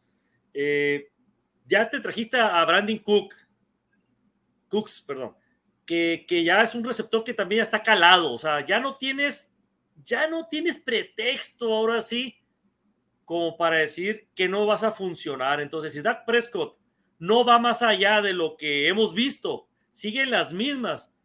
Pues si yo fuera Jerry Jones, yo sí hacía un, yo sí hacía un trade por, por Caleb Williams. No le hace que hipoteque las, las dos rondas que vienen de, de, primera o tres, tres rondas, no sé cuántas vayan a. Yo creo que se van a ir como tres rondas, ¿no? Si alguien quiere, y si estás muy lejos de la del, del, del, del draft, pues me refiero que el primero, y si Cabos está en el 25, por ejemplo, estás un poco lejos. Entonces yo creo que ¿cuánto sería tu costo? Unos unas tres primeras rondas. Mira, por ejemplo, eh, vamos a suponer que Arizona tenga el primer pick y Dallas el 23. Este año, por primera vez en como 30 años, es que el primer pick se hizo un trade, ¿no? Que Panteras hizo el trade con Chicago. Chicago tenía el primer pick. Las Panteras cambiaron cuatro, cuatro selecciones del draft y un veterano que fue DJ Moore, lo mandaron a, a Chicago. Ahora, ¿cuáles fueron esos cuatro picks que mandó? Los Osos reciben el primer pick de Carolina, que era el 9, era el pick 9. O sea, nada más se, echaron para atrás ocho lugares los osos, no 20 o 25 que pudieran echarse los Cardenales con Dallas. Eh, lo que se espera, ¿eh? Estamos hablando que Dallas está en playoff, ¿no? Eh, luego una segunda ronda de este mismo año, el primer pick del 24 y una segunda ronda del 25. Ahí están los cuatro picks y un veterano. Tú si fueras pues, Dallas, ¿qué le ofrecerías a Arizona? Arizona por lo menos te va a pedir cinco jugadores, cinco picks y un veterano o dos. Pues fíjate que le fue bien a, este, a Panteras, ¿eh? No le veo, no le veo como que sacrificó demasiado por, por su mariscal franquicia, ¿no? Que es, eh, primera ronda real, ¿eh? Sí, realmente no, no, no se me hizo mucho. Entonces, pues, ¿qué se le puede ofrecer a Cardenales, por ejemplo? Un jugador como, como Leighton Van Der a lo mejor le podría interesar. Y nosotros, pues, ya tenemos mucha profundidad en, en los linebackers jóvenes. Eh, ¿Qué otro jugador le podría ofrecer? A lo mejor eh, un de Marcus Lawrence, si quisiera un ala defensiva. Eh, a lo mejor un, un Gallimore. Que, que, te pidieran a Trevon Dix. Uf, dame a Trevon Dix switchamos picks de primera ronda este año. O, a ver, dame tu pick de, este, de este año en, Switch por el primero mío. Dame el primero del año que entra y dame dos segundas rondas. Dame a Trevon Dix y dame a Brandon Cooks. O sea, seis jugadores, uno más que este. ¿Sí te lo avientas el tiro? Sí, sí se lo daba. Yo sí. ¿Y si te piden a Micah Parsons? No, ahí sí no. No, ahí sí, no, no, no, no, no, no. Este ya, ya. Trevon Dix sí se los pasaba y le pasaba a lo mejor otro jugador, como dices tú, un Brandy Cooks o Leighton Van Der Eich o el tanque de, de, Marcus Lawrence, algo así. O que te pidan a CD Lamb. Eh... No, pues está, está complicado también, pues porque sí, vas a tener, mira, como dices tú, es más fácil conseguirte un receptor que un mariscal franquicia. Entonces. ese mismo draft viene en receptores buenos, ¿eh? Sí, por eso te digo, tienes chance de agarrar todo en el segundo round o tercero, un mariscal, digo, perdón, un receptor de calidad. Entonces, eh, yo creo que ahorita, ahorita en esta situación, por Caleb Williams, yo creo que sí, sí me lamentaba si fuera Jerry Jones. Sí, sí, porque tienes a tu mariscal franquicia, como dices tú, 10 años ya asegurados, pues.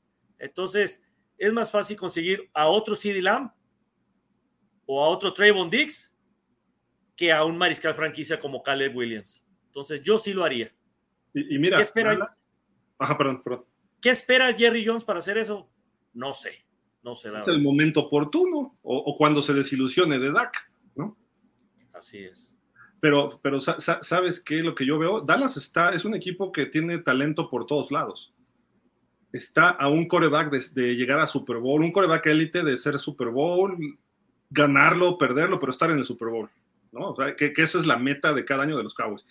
Pierdes el Super Bowl, es aceptable, pero un año, el año siguiente tienes que ganarlo, ¿no? Pero vamos a suponer que llegue Dallas y lo pierda. Ok, eso es muy aceptable. Cualquier equipo te diría, es que Filadelfia es igual de perdedor que Chicago. No, no. Filadelfia llegó al Super Bowl y se la rifó y estuvo cerca de ganarlo no es lo mismo, ahora sí que no es lo mismo la cómoda de tu hermana, ¿no? Pero este, a lo que voy es, si Dallas con un Caleb Williams, aunque sea novato, puede llegar al Super Bowl, pues jalas el gatillo y dices, va, te llevas a CD Lamb, ok, en segunda ronda puedo buscar a alguien si no es que te quitaron la segunda ronda, pero además te deshaces de un contrato muy grande de un coreback veterano, que a lo mejor pagas algo de dinero muerto, pero le vas a pagar 8 o 10 millones de dólares por la temporada a Caleb Williams.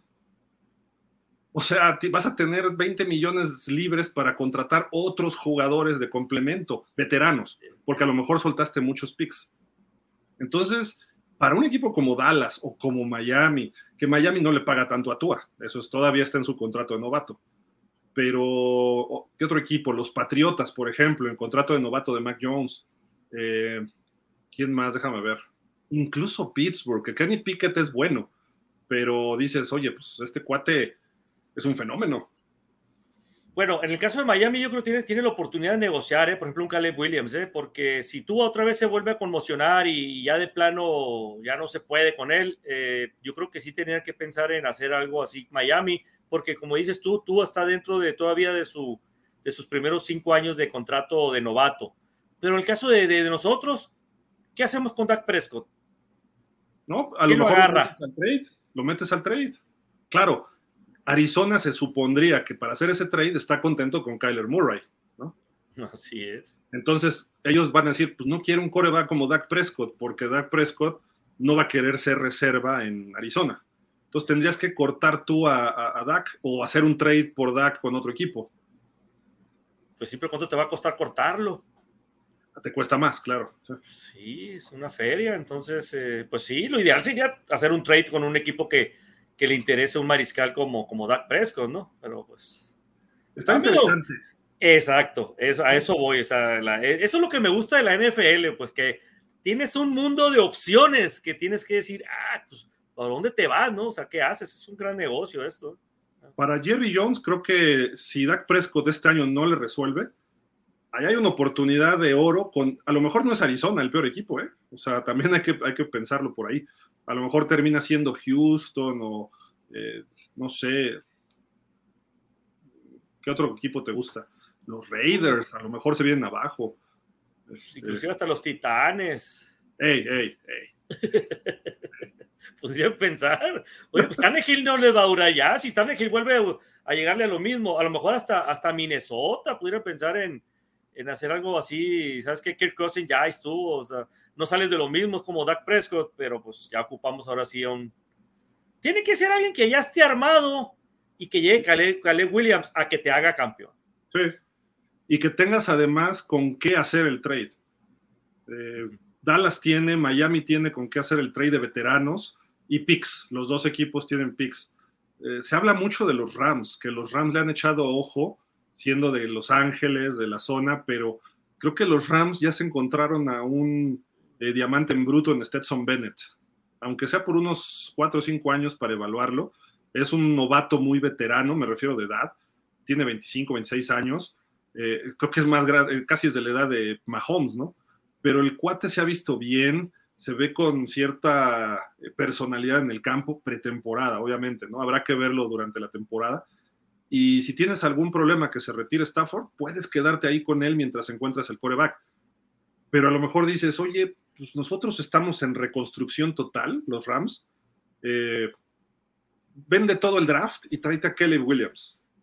Y ya después vemos cómo armamos lo demás. Capaz de que después con veteranos, teniendo coreback, que es el mejor pagado, pues ya te traes un veterano medio barato por aquí y por allá. Ve, ve, lo que hizo los, los Jaguars.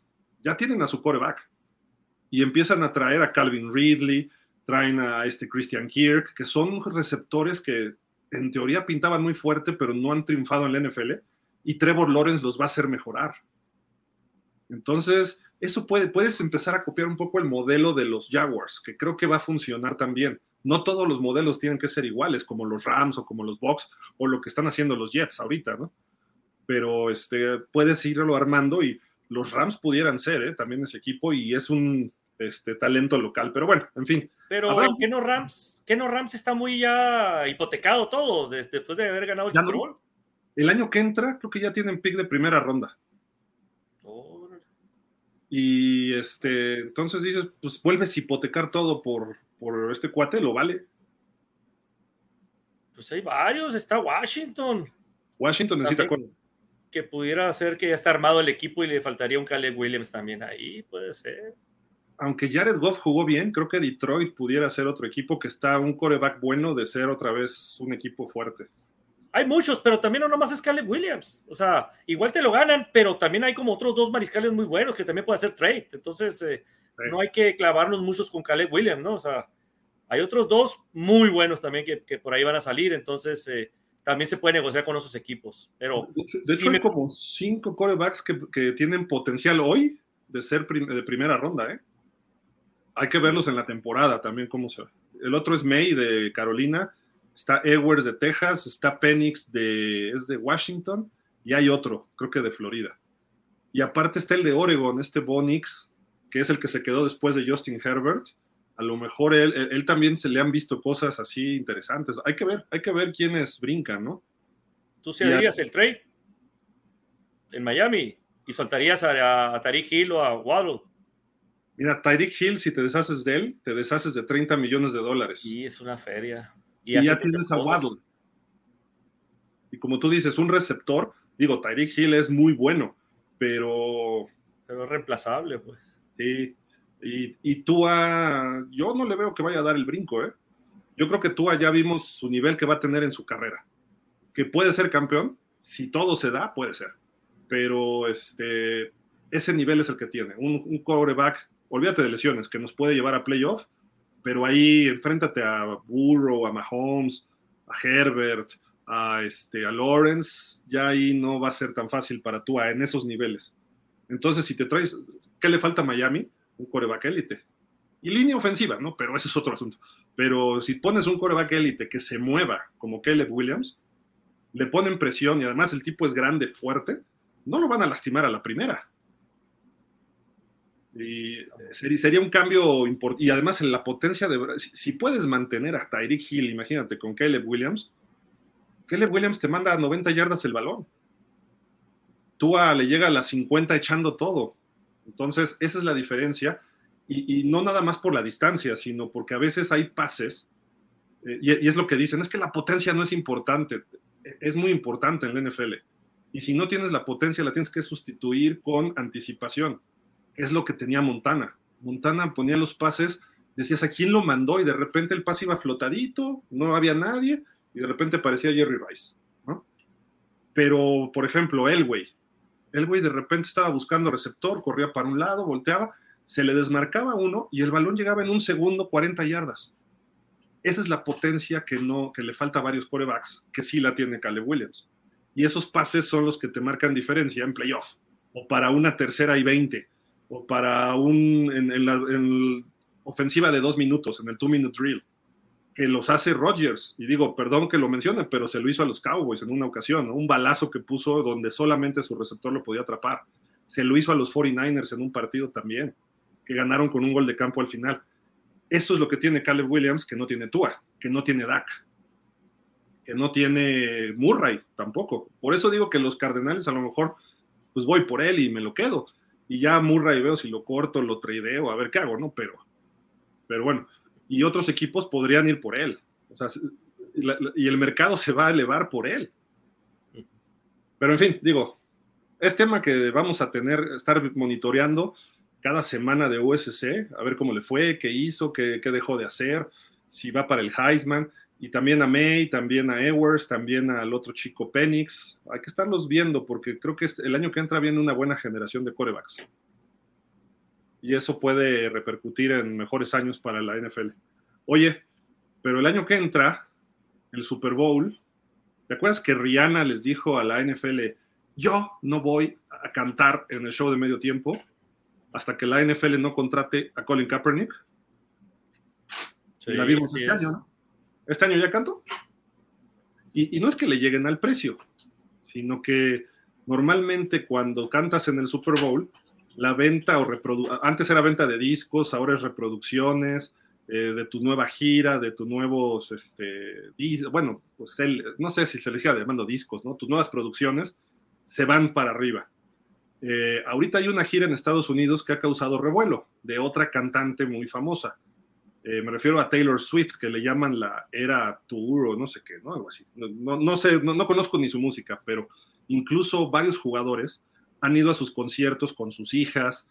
Eh, Roger se le vio bailando en un concierto de Taylor Swift, etcétera, ¿no? Pero hoy Taylor Swift les dice a la NFL y al Super Bowl, no, nice, yo no voy con ustedes, no canto. No dijo razones, pero dijo, yo no voy a estar en el Super Bowl en el show de medio tiempo. Y ahorita sería el momento ideal para ella.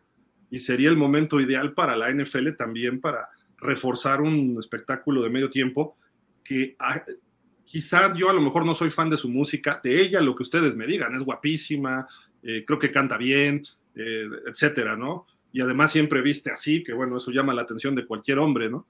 Pero el asunto no es ese, sino que pues está en su momento, así como cuando YouTube tocó, eh, pues, no sé por qué habrá rechazado, y varios de sus fans dicen, Aaron, es que ella es más que la NFL.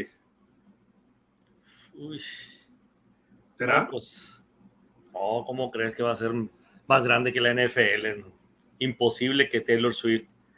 Tiene sus fans, eh, está como dices tú en su top ahorita, en lo más alto ahorita de su carrera, a lo mejor ahí en Estados Unidos o a nivel mundial, a lo mejor a, a, la juventud, pues les gusta mucho Taylor Swift.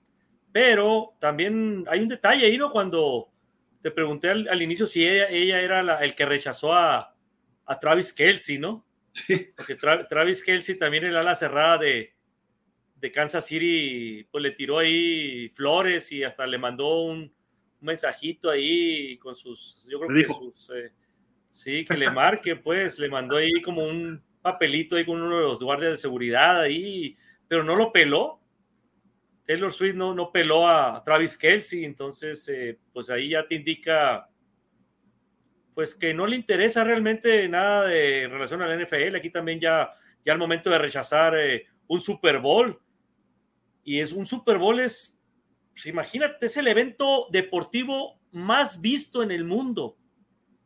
¿Qué personaje o qué artista no le gustaría estar en un show de, medio tiempo del Super Bowl? O sea, es, es algo grandioso, la verdad. Es algo que te catapulta hasta lo más alto, ¿no? Entonces, eh, para mí que lo mejor y se la está dando de diva ahorita y al final de cuentas como un tipo Rihanna, ¿no?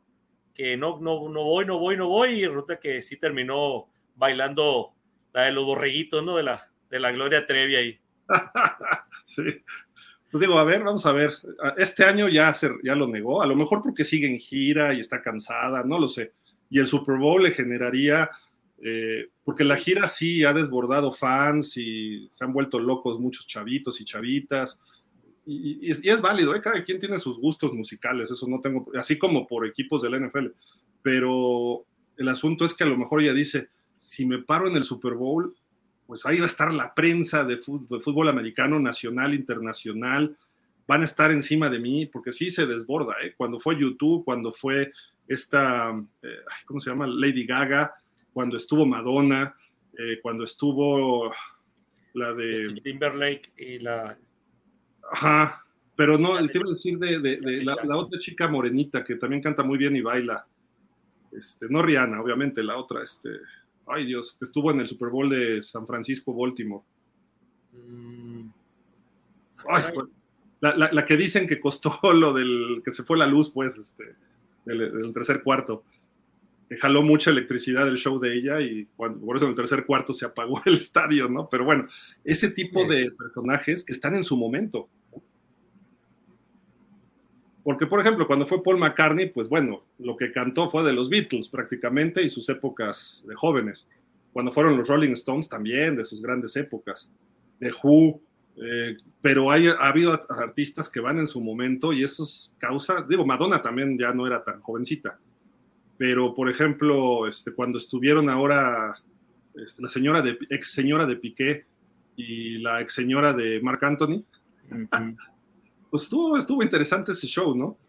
Entonces, eh, creo yo que, bueno, Taylor Swift debería haber ido, a debería haber aceptado al Super Bowl, pero ¿qué razón? Ya la sabremos en su momento, ¿no? Pues vámonos, ¿qué te parece a leer comentarios? Sí, claro que sí. Para ya acabar el show. ah, la, la Beyoncé. Beyoncé. Sí, sí, sí, sí. Ella, siempre, perdón, se me olvidó su nombre. guapísima Beyoncé, ¿cómo no? igual que este, pues Rihanna también es muy, muy guapa. Por ahí había otras artistas. a, mí me, a mí me tocó verla, Gil, así de cerquita, la Rihanna.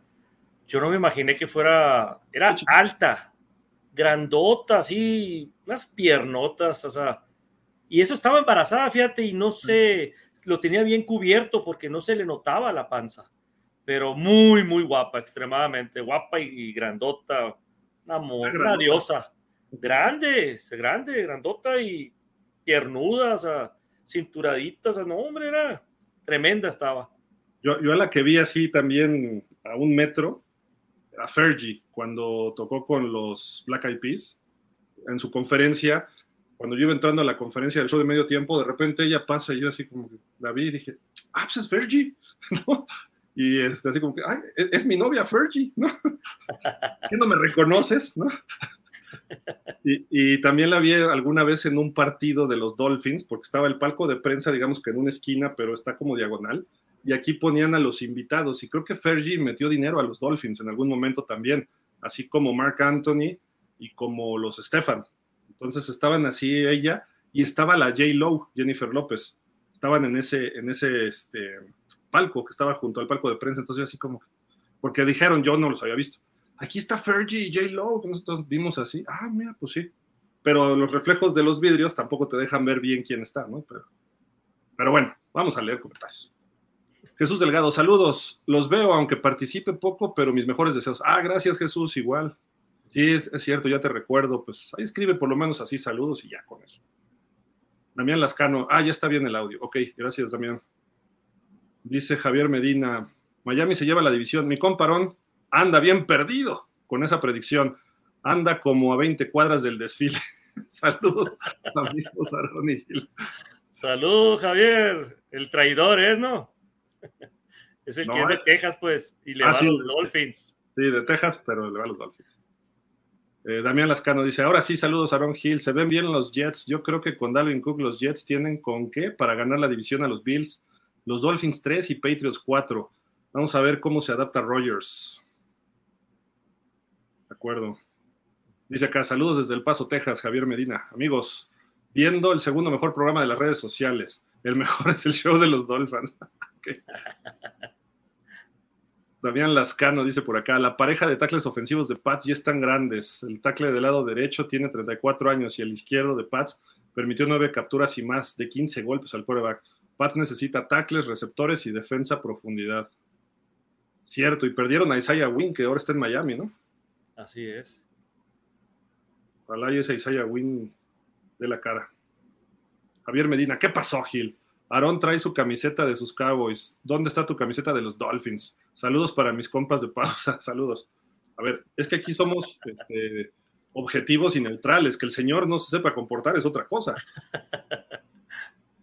Mira, yo traigo pues, una. Es que acá en México llovió y hace mucho frío hoy, ¿eh? Me puse una como sudadera de un Super Bowl. Precisamente el de Beyoncé. Pero mira, no les enseño, pero aquí qué dice. Órale, Baltimore, los Ravens es que es calientita, es como de felpa, pero esta costaba, lo que pasa en el Super Bowl muchas veces, estaba en 65 dólares, más tax, ya sabes, en Nuevo Orleans, ¿no? Pero ya que nos íbamos así, pues pasamos por un centro comercial y 20 lo vi, dólares. 20 dólares, dije, pues no la dejo, aunque sea de los Ravens. Y aparte la toqué y dije, wow, calientita. Y además era cuando vivía en Calgary, en Canadá. Te lo juro, podíamos estar a menos 15 y me la ponía y no sentía frío no está forrada ni nada, pero es de felpa. Y aguantaba, ¿eh? Aguantaba. Regálasela al Alex. No, no, ni más. Mira. Haz un trade. Haz un trade. Si tiene una de este estilo, de los Dolphins. De Miami, que te consiga una de Miami de esas. Dice Javier Medina, perdón por mi ignorancia, amigos. Ezequiel Elliott lo contrataron los Pats como tackle o como corredor. como tackle. Como, centro, ¿no? Decían así como centro, es cierto. Tiene experiencia ahí en el centro. Es que como lo vieron en la última jugada de la temporada pasada. César Fontes. Ese Aarón, saludos, ánimo. Saludos, César. Dice por ah, mira, ya, está reportando los sonorenses por acá. ¿Se les dice hermosillenses? Hermosillenses. Sonorenses, hermosillenses. Saludos desde Sonora, dice Donche Arreola. Donche, saludos, Donche. Carlos Fuentes, saludos. Carlos Fuentes, saludos. ¿También son de allá? Sí. Sergio Mendoza, es que ahora la forma de jugar en la NFL es de acuerdo a las habilidades de los mariscales. Ahora es más juego aéreo que terrestre. Así es, Checo. Saludos, Checo. Saludos, saludos. Acá nos ponen un delfincito, mira, DDSCLA. Didi, debe ser Didi. O Dede, no sé, perdón. Ismael, buenas tardes, saludos, Aaron Gil. ¿En dónde andan todos los demás? Excelente programa. Eh, por ahí ya platiqué con Ponce y me dijo que a ver si podía hoy, no puede, pero que ya va a tratar de entrar porque estaba haciendo una mudanza, algo así. Entonces ya ahora que este, ya se liberó, va a estar tratando de por lo menos una vez a la semana estar. Eh, Antón, pues está con bebé, o sea, no duerme. No, ni siquiera nos ha dejado verlo porque ya me imagino las ojeras. Entonces, pues, ya nada más que crees que el bebé a unos tres años, entonces ya. Dice Ismael, ¿qué opinión de las... Ah, y Dani se iba a conectar, pero ya no pudo, yo creo. Dice Ismael, ¿qué opinan de la situación del jugador Joe Mixon? Ah, es que creo que salió, se declaró culpable, absuelto. pero lo absolvieron, ¿no? Sí, salió absuelto. Fue por el incidente en enero, ¿no? Que sacó la pistola ahí y amenazó a una persona diciéndole que, que deberían de, de, matarlo y que la policía no le iba a hacer nada y que guaguabá, ¿no? De bocón anduvo ahí Joe Mixon. Y fue un día antes, ¿no? Fue un día antes del partido de playoff contra, contra Bills, cuando sucedió eso. Y fíjate, hasta ahora lo absolvieron ahí del asunto. Pues buenas noticias para, para los Bengals, la verdad, porque pues es su, su corredor principal, ¿no? De Joe Mixon. Entonces, eh, y es un gran corredor, me gusta a mí verlo. Es un, es un torito, la verdad, cuando, cuando va corriendo y va tumbando gente. Y, recibe este, también pases, ¿eh? Y recibe pases. Entonces, como les digo, yo estoy de acuerdo en que jueguen los mejores. A mí no me gusta que, que los anden castigando y los anden sacando. O sea, su, su, problema de la pistola y eso, pues la verdad, pues ahí no sé por qué lo, lo, lo absolvieron. Él se, él se, declaró culpable entonces. es lo que yo entendí, se declaró culpable y a lo mejor va a tener que hacer servicio comunitario, y cosas así. Hasta lo que entendí, a lo mejor estoy equivocado. ¿eh? Vi que hoy hubo noticias pero a final de cuentas ya está libre. Lo que pasa es que creo que amenazó a una mujer con una pistola. Bueno, pues aquí, Ismael, lo más importante es que está absuelto de, su, de sus cargos y va a poder jugar la temporada sin problema con los, con los Bengals, ¿no? Dice, ah, no, mira, aquí está la nota, perdón. Dice, fue encontrado no culpable, o sea, no, entonces ni siquiera. Este, de asalto, bueno, de agresión agravada por un incidente de tránsito. Ah, entonces estoy confundiendo con alguien más, eh, perdón. Eh, esto ocurrió en enero. Eso un juez este, dice que lo, liberó de todos los problemas y que después de cuatro días de eh, juicio, una mujer lo había acusado, una mujer al, jugador de 27 años que le apuntó, ah, entonces sí es, perdón, es que no, no, no sabía el caso a fondo, eh, que le apuntó con una pistola a la cabeza, ¿no? A ella mientras sus carros estaban detenidos en un, ah, en un semáforo. Pero bueno, ya encontraron que no, o sea, no culpable, bueno, inocente, ¿no? Entonces, ni siquiera servicio comunitario y por lo tanto tampoco debe tener sanción del NFL, ¿eh? Fíjate nomás. Si hubiera sido un, un, simple mortal como nosotros, ahí estuviéramos encerrados ahorita. Ah, pues sí, seguro. Pero a lo mejor ni ocurrió, pues, a lo mejor se lo inventó la señora, ¿eh? Porque sin, no, no porque sean jugadores del NFL los, los perdonan, al contrario, ¿eh? muchas veces les tienen más tirria. En Estados Unidos la población eh, común les permite menos a los jugadores deportivos porque ganan millones y pues, les va muy bien. Si hacen algún acto así, algunos llegan a provocarlos, ¿eh? también, hay que señalarlo. pero la situación es que pues, no les gusta cómo se comportan estos jugadores en la, en la vida real, pues, en las calles. Acuérdense el caso de Aaron Hernández. Eh, acaban de meter a la cárcel también a un jugador que ya habían detenido una vez, que fue un corner de Kansas, no recuerdo el nombre ahorita, eh, pero y creo que ya le dieron 10 años de cárcel. Lo de Henry Rocks, que iba manejando a 200 kilómetros por hora y mató a una persona. Tienen caen en abusos. Son jóvenes de entre 20 y 30 años en promedio con mucho dinero y no saben qué hacer a veces y no tienen una formación todos familiar de valores, de respeto. Porque te puedes echar unos drinks, pero pues no manejas. Y si manejas, pues te vas a 60 y cuidando porque eres una imagen pública, pero se les olvida. Vean por ahí en Netflix, ya acaba de salir una serie que se llama Ballers. Es viejita. Ah, sí. De Rock. Y hay temas muy internos de la NFL. De hecho, hablan mucho de los Dolphins, ¿no? Porque la hacen en Miami. Pero este, no son casos reales, pero son copias de casos reales. Entonces, échale un ojito. Y justo como empieza el primer episodio, te habla precisamente, va discutiendo con una chava que ni siquiera es su esposa y deja a tu esposa, mueven el volante y se estrella, ¿no? Un jugador. Entonces, ese tipo de cosas y otro que se mete en problemas porque lo, lo, lo tomaron en una fiesta fumando algo y cómo lo manejan digo, ya he sabido en otras series, ¿no? Pero me extraña que no la hayan vetado la NFL esta serie ¿eh? de The Rock. E incluso después de esta serie lo invitaron al Super Bowl, ¿te acuerdas? El de Los Ángeles. Sí. Eh, dijo, vamos a empezar. Él lo produjo, la produjo él, Mark Wahlberg, Peter Berg.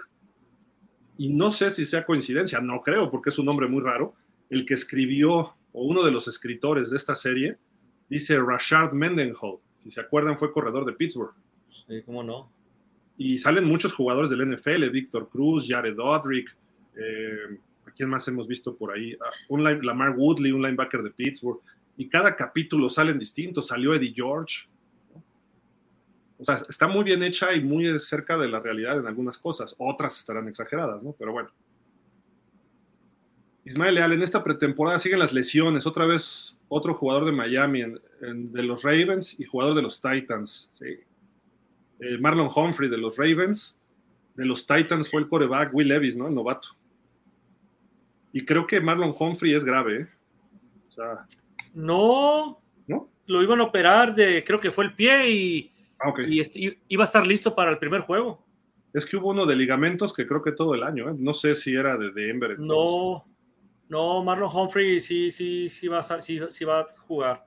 Okay. Eh, ¿Quién es el que quedó fuera toda la temporada? ¿Qué dices tú? Era, era, un corner, ¿no? De Denver o algo así. Se me fue quién es, pero sí, no, no. Humphrey, afortunadamente para los Ravens va, está bien. Ok. Y Will Levis también va a estar fuera unas dos semanas, ¿no? Algo de hombro, creo. No, no sé, perdón, pero. Vi, vi, la nota, no le puse atención porque decía regresa en poco tiempo. ¿no? Refugio García, buenas tardes, pausa Gil, Aarón, excelente programa, saludos. Igual, Refugio, saludos. Una idea de trade en Miami y los Colts. Miami recibe al corredor Taylor y los Colts reciben pick de segunda ronda del 24. No, bueno, te la compro. Miami recibe a, a Jonathan Taylor y los Colts reciben un pick de segunda ronda del 2024. Uy, te la compro. ¿sí? sí, Jonathan Taylor, imagínate con Miami pudiera ser una buena adquisición para Miami y soltar una segunda ronda del, del 24. Sí lo Sí. vale. Sí. Es un corredor que te va a durar 3, 4 años en buenas condiciones, que fue líder corredor un año. Sin duda, ¿eh? Sería una buena opción para Miami. Por una segunda ronda, venga. Yo creo que pediría más Indianápolis, que dijo que no lo va a soltar, pero bueno. Ismael Leal dice, si los Dolphins se quedan sin un, sin un coreback suplente solamente, el único que podría cubrir ese puesto sería Matt Ryan o Carson Wentz, pero no creo que paguen por un jugador así. No, sí. ¿Por qué no pagarían por más Ryan o bueno, más que bueno, Carson Wentz también te puede te puede sacar la chamba, ¿no? Digo, cuatro o cinco partidos sin problema, digo, igual y no se lesiona. Pero yo creo que cualquier pues es que sí se tiende a lesionarse, Wentz. Matt Ryan es más duradero. Campeón de Super Bowl. Bueno, no, subcampeón. Nunca ganó, no le pudo ganar los Pats. Pero de este, yo creo que yo creo que sí está en la mira, ¿no? Para poderle pagar a Matt Ryan o a Carson Wentz. ¿Cuánto le pueden pagar? Mira, si, si, los contratas ahorita y le dices, vas a estar de backup de Tua, le puedes pagar 9, 10 millones. Eso 9, sacamos 10 millones. el año pasado. Y tiene esa lana Miami, sí, sí la tiene ahorita. Sí. Eh, pero yo creo que eso lo tendría que hacer Miami en el momento en que Tua se lesionara, si es que ocurre. Y ahí sí, entonces dices, a ver, tráete a uno de ellos y ponlo a, tono de competencia en una o dos semanas y que esa una o dos semanas juegue Mike White. Pero se supone que trajiste a Mike White para hacer el backup, que a mi gusto todavía no le he visto nada. Es un backup que creo que si juega a lo mejor no le va bien. Y depende qué partidos juegue. Skylar Thompson se ha visto que no tiene todavía nivel para competencia. Entonces, sí necesitas un coreback que pueda resolver el problema. Si quieres competir por el Super Bowl, tienes que traer un coreback con experiencia y competitivo. Si tú se pierde dos, tres juegos, está bien, tráete a Matt Ryan, dale 10 millones y esos dos, tres juegos a lo mejor te gana dos de tres y regresa a Tua y lo tienes ahí de backup. Porque en playoffs Tua puede volver a lesionarse.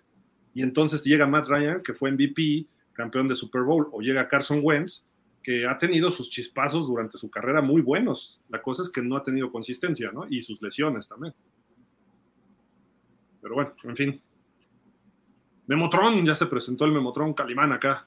Hasta Miami puede terminar como peor equipo esta temporada. Por Dios. Saludos, Memo. Hombre. De, fíjate, desgraciadamente no, ¿eh?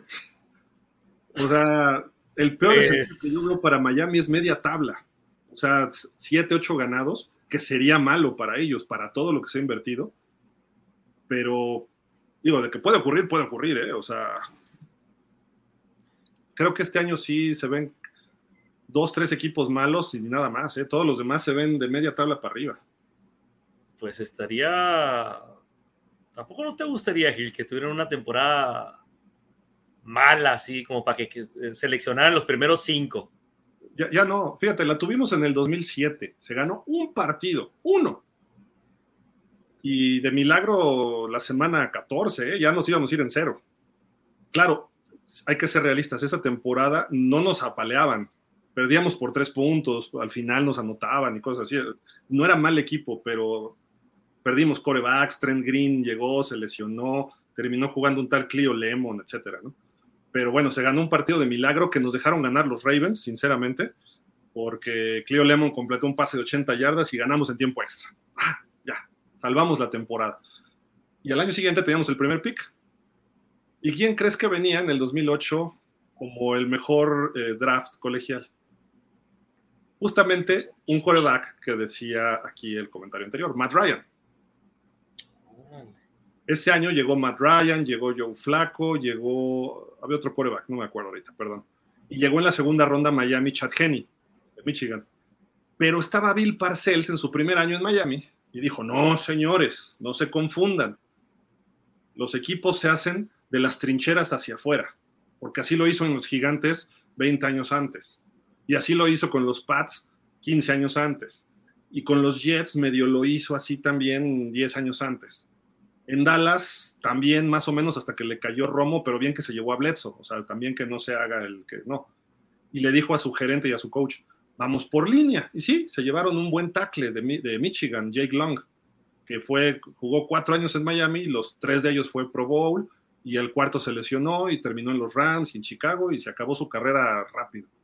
Y Matt Ryan, MVP de Super Bowl, tiene números históricos como Dan Marino, eh, su primer pase en la NFL fue un touchdown de 65 yardas. O sea, dices, por Dios, ¿por qué? ¿Por qué? O sea, hemos tenido la mala suerte de tener directivos en Miami, muy malos, que no saben qué hacer cuando tienen la oportunidad de oro. Y así ha sido los últimos 20 años, desde que se fue Jimmy Johnson, que Jimmy Johnson reclutó bien. Le fallaron picks altos, pero encontró a Zach Taylor, encontró a, a, Zach Thomas, perdón, y a Jason Taylor, este, que están en el Hall of Fame. Pero después, los gerentes que han pasado han sido una verdadera papa, incluyendo al vicepresidente Bill Parcells, que llegó a cobrar en su momento 16 millones por cuatro temporadas y todos garantizados, estuvo dos y media y se retiró. O sea, robó dinero en Miami y no dejó el equipo armado a lo que se esperaba y puso de coach a un tal Tony Sparano. Lo queríamos, era un cuate muy entrón y todo, pero ya falleció yo Tony Sparano, pero pues un cuate que cuando estás jugando contra los Patriotas, metes un gol de campo y festejas como si hubieras ganado el Super Bowl. O sea, Miami anotaba gol de campo y ¡ah, vamos, muchachos! Brady, touchdown. Bueno, todavía estás en el juego. Otro gol de campo y vuelves a festejar estando abajo nos ganaron 39, una cosa así, los Pats y el cuate festejando los goles de campo. Dices, no puede ser. O sea, Desparano salió de los Cowboys junto con Jeff Ireland. Sí es. Se, los llevó Parcells. Cuando se fue de los Cowboys fue cuando llegó a, Miami. Renunció a Jerry Jones, dijo, no, me pusiste a Terrell Owens, yo no lo quiero, ahí te ves. Y le dijo el nuevo dueño, bueno, todavía fue Wisenga, le dijo, vente para acá a controlar al equipo de lo deportivo, ayúdame a reconstruir el equipo tú sabes reconstruir equipos. Y parecía que iba bien, pero se lleva a Jeff Ireland, que era director de scout en los Cowboys, y lo pone de gerente. Su primer puesto como gerente, no lo hizo del todo mal él, pero no cumplió. Y dicen, tráete Esparano. Entonces, ¿por qué Esparano? O sea, era coach de línea ofensiva.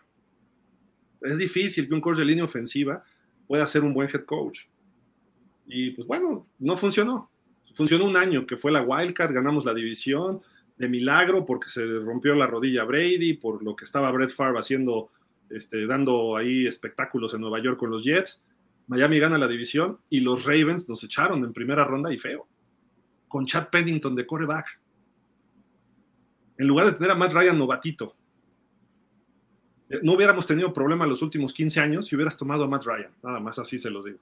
Pero, porque ya le armas todo alrededor a un coreback. En Dallas, en un principio, tenían equipo armado, pero llevaron a Bledsoe. Y de repente no encontraron forma y ponen a Romo, porque descubrieron a Romo, y ya después era armarle todo alrededor de Romo. Hoy en día le están queriendo armar todo alrededor de Dak y Dak no está dando el ancho. Pero por eso digo que Dak ya no. Hace dos, tres años todavía tenía potencial. En Miami ahorita están armando todo alrededor de Tua, pero Tua tampoco ha dado lo que se espera. Entonces tienes que traer un coreback jovencito, novato, que, y en su momento era Matt Ryan, pero el señor Parcells no lo pensó así. En fin, no me hagan enojar. Ismael los Dolphins no quisieron contratar a Dalvin Cook y prefirieron quedarse con su corredor de segunda o tercera línea y no un élite que le diera un salto de calidad. Y más caro, ¿eh? Por ejemplo, Mostert, Wilson, el novato Shane y Gaskin, que son los cuatro corredores que pintan para la temporada, más o menos entre todos suman 8.6 millones de dólares, lo que le pagaron los Jets a Cook, más o menos. Entonces, hoy en día no necesitas un corredor así para ir al Super Bowl. No es que no quisieran y no es que sean corredores de segunda y tercera línea. Son corredores prototipo del NFL, Mostert y Wilson. Y a Shane, véanlo el sábado, ¿eh? a las 2 de la tarde contra los Texans. Y ahí platicamos ahí platicamos después. Vámonos rápido porque ya, ya es tarde. Son Refugio García. Eh, Jonathan Taylor es permitido dejar el training camp de los Colts. Taylor deja el equipo para ocuparse de un asunto personal después de regresar a India esta semana por la rehabilitación de, lesiones. Correcto. Dice Damián Lascano, ya regresó Joe Burrow a las prácticas con Bengals, apenas está trotando y lanzando pases. Sí, apenas. Pero es positivo, o sea, eso ya, decíamos que cinco semanas de temporada regular, ¿no? Sí, que se iba a perder las primeras cinco y pues al parecer a lo mejor lo máximo que se puede perder es uno, ¿no? Y a lo mejor... ¿Quién sabe? Sí, no, ha dado tiempo el coach. Sí, no, no ha dicho nada. se, han mantenido sin dar esa información, ¿no? Pero a como se vio ahorita, yo creo que sí, sí puede, muchas posibilidades de que juegue el primer partido ya. Dice que espera que esté en la semana 1 pero espera, no dijo va a estar. Pero lo que vimos en el video de la semana pasada, no creo que haya problema. Beyoncé, gracias Ismael, sí, sí, sí, sí. Nos dice Ismael también, de los shows de medio tiempo, el de Michael Jackson y el de McCartney creo son de los mejores y que no se olvidan. Sí, de acuerdo. Dice Refugio García, el head coach de los Jets, según reporte, les puso una llamada de atención fuerte porque la línea ofensiva permitió cuatro sacks contra Tampa Bay en los entrenamientos. Pues sí, tienen que cuidar al viejito, ¿no? Eduardo, bueno, viejito para la NFL. Eduardo Eddie Ávila, saludos desde Colman, saludos hasta allá. Dice, buenos comentarios, soy Dolphin de corazón. Gracias, Eddie, saludos. Dice por acá, ah, mira, Cowboys Nation Sonora se reportan. Dice, saludos amigos Gil y Aaron para invitar próximamente a su audiencia a nuestros programas de Cowboys Time con Luis Fernando Pérez y Aaron Ungar. Saludos. Ah, ¿cuándo empiezan, Aaron? Yo creo que vamos a hacer dos previos antes de la temporada. Eh, creo que a finales de agosto uno y, otro ya entrando ya antes de que, de que haga el kickoff, ¿no? El jueves, eh, eh, el jueves del juego de, Kansas contra los Lions, el kickoff de inicio de la temporada. Creo yo que lo haríamos un día o dos días antes de previo al kickoff. Entonces vamos a hacer dos previos, eh, creo yo que uno para hablar eh, sobre cómo les fue la temporada pasada, los cambios que hubo, eh, qué mejoras hubo, qué bajas, qué altas, etcétera, etcétera. Y el segundo programa yo creo que vamos a ir enfocados a, a qué es lo que nos espera, ¿no? La siguiente temporada, ¿no? Contra quién jugamos. Jugamos contra Gigantes el día 10 de septiembre como prime time, ¿no? en Sunday night y, pues qué nos espera jugar contra los Giants allá en, Nueva York y lo que viene toda la temporada para los Cowboys. Así que... Empiezan pues, perdiendo y terminan perdiendo contra Miami. aquí todos los amigos aquí aficionados a, al fútbol americano y que son de nuestro club ahí de Cowboys Nation Sonora, pues no se lo pierdan. Va a estar con nosotros ahí, pues igual que la temporada pasada, Luis Fernando Pérez, ahí directamente, pues que está con, con, los, con el equipo de los Cowboys ahí en Texas. Saludos. y vamos a, Saludo para Luis Fernando, exactamente. Y vamos a, prepararnos para, para esta temporada y poderles ofrecer pues, pues lo mejor que se pueda. Va a haber, esperemos ahí tener algunos invitados importantes también durante la temporada. Bien, bien. Entonces, pues la verdad que va a estar interesante, va a estar mejor que el año pasado, esperemos. Entonces, ahí les, les encargo a todos a los aficionados a los Dallas Cowboys que, que nos sintonicen, ¿no? Y, y, otra cosa, se va, se va a subir a diferentes plataformas más el programa y a otros clubs, se va a extender más, ¿no? Y, y también hay un saludo también a, a, toda la gente de NFL Sonora Fans acá, en, acá desde Hermosillo, Sonora. Sí, saludos, saludos. Y eh, pues repetiremos el programa acá en las redes de pausa también, así de que estén pendientes ustedes si, y vayan y denle like y métanse a la red, los que sean fans de Cowboys y los que no también nada más no los molesten, ¿no? Es que luego hay haters que se meten a molestar a diferentes clubes, ¿no? Pero, pero Cowboys Nation Sonora están en todas las redes y este, vamos a estar compartiendo los programas que hagan allá.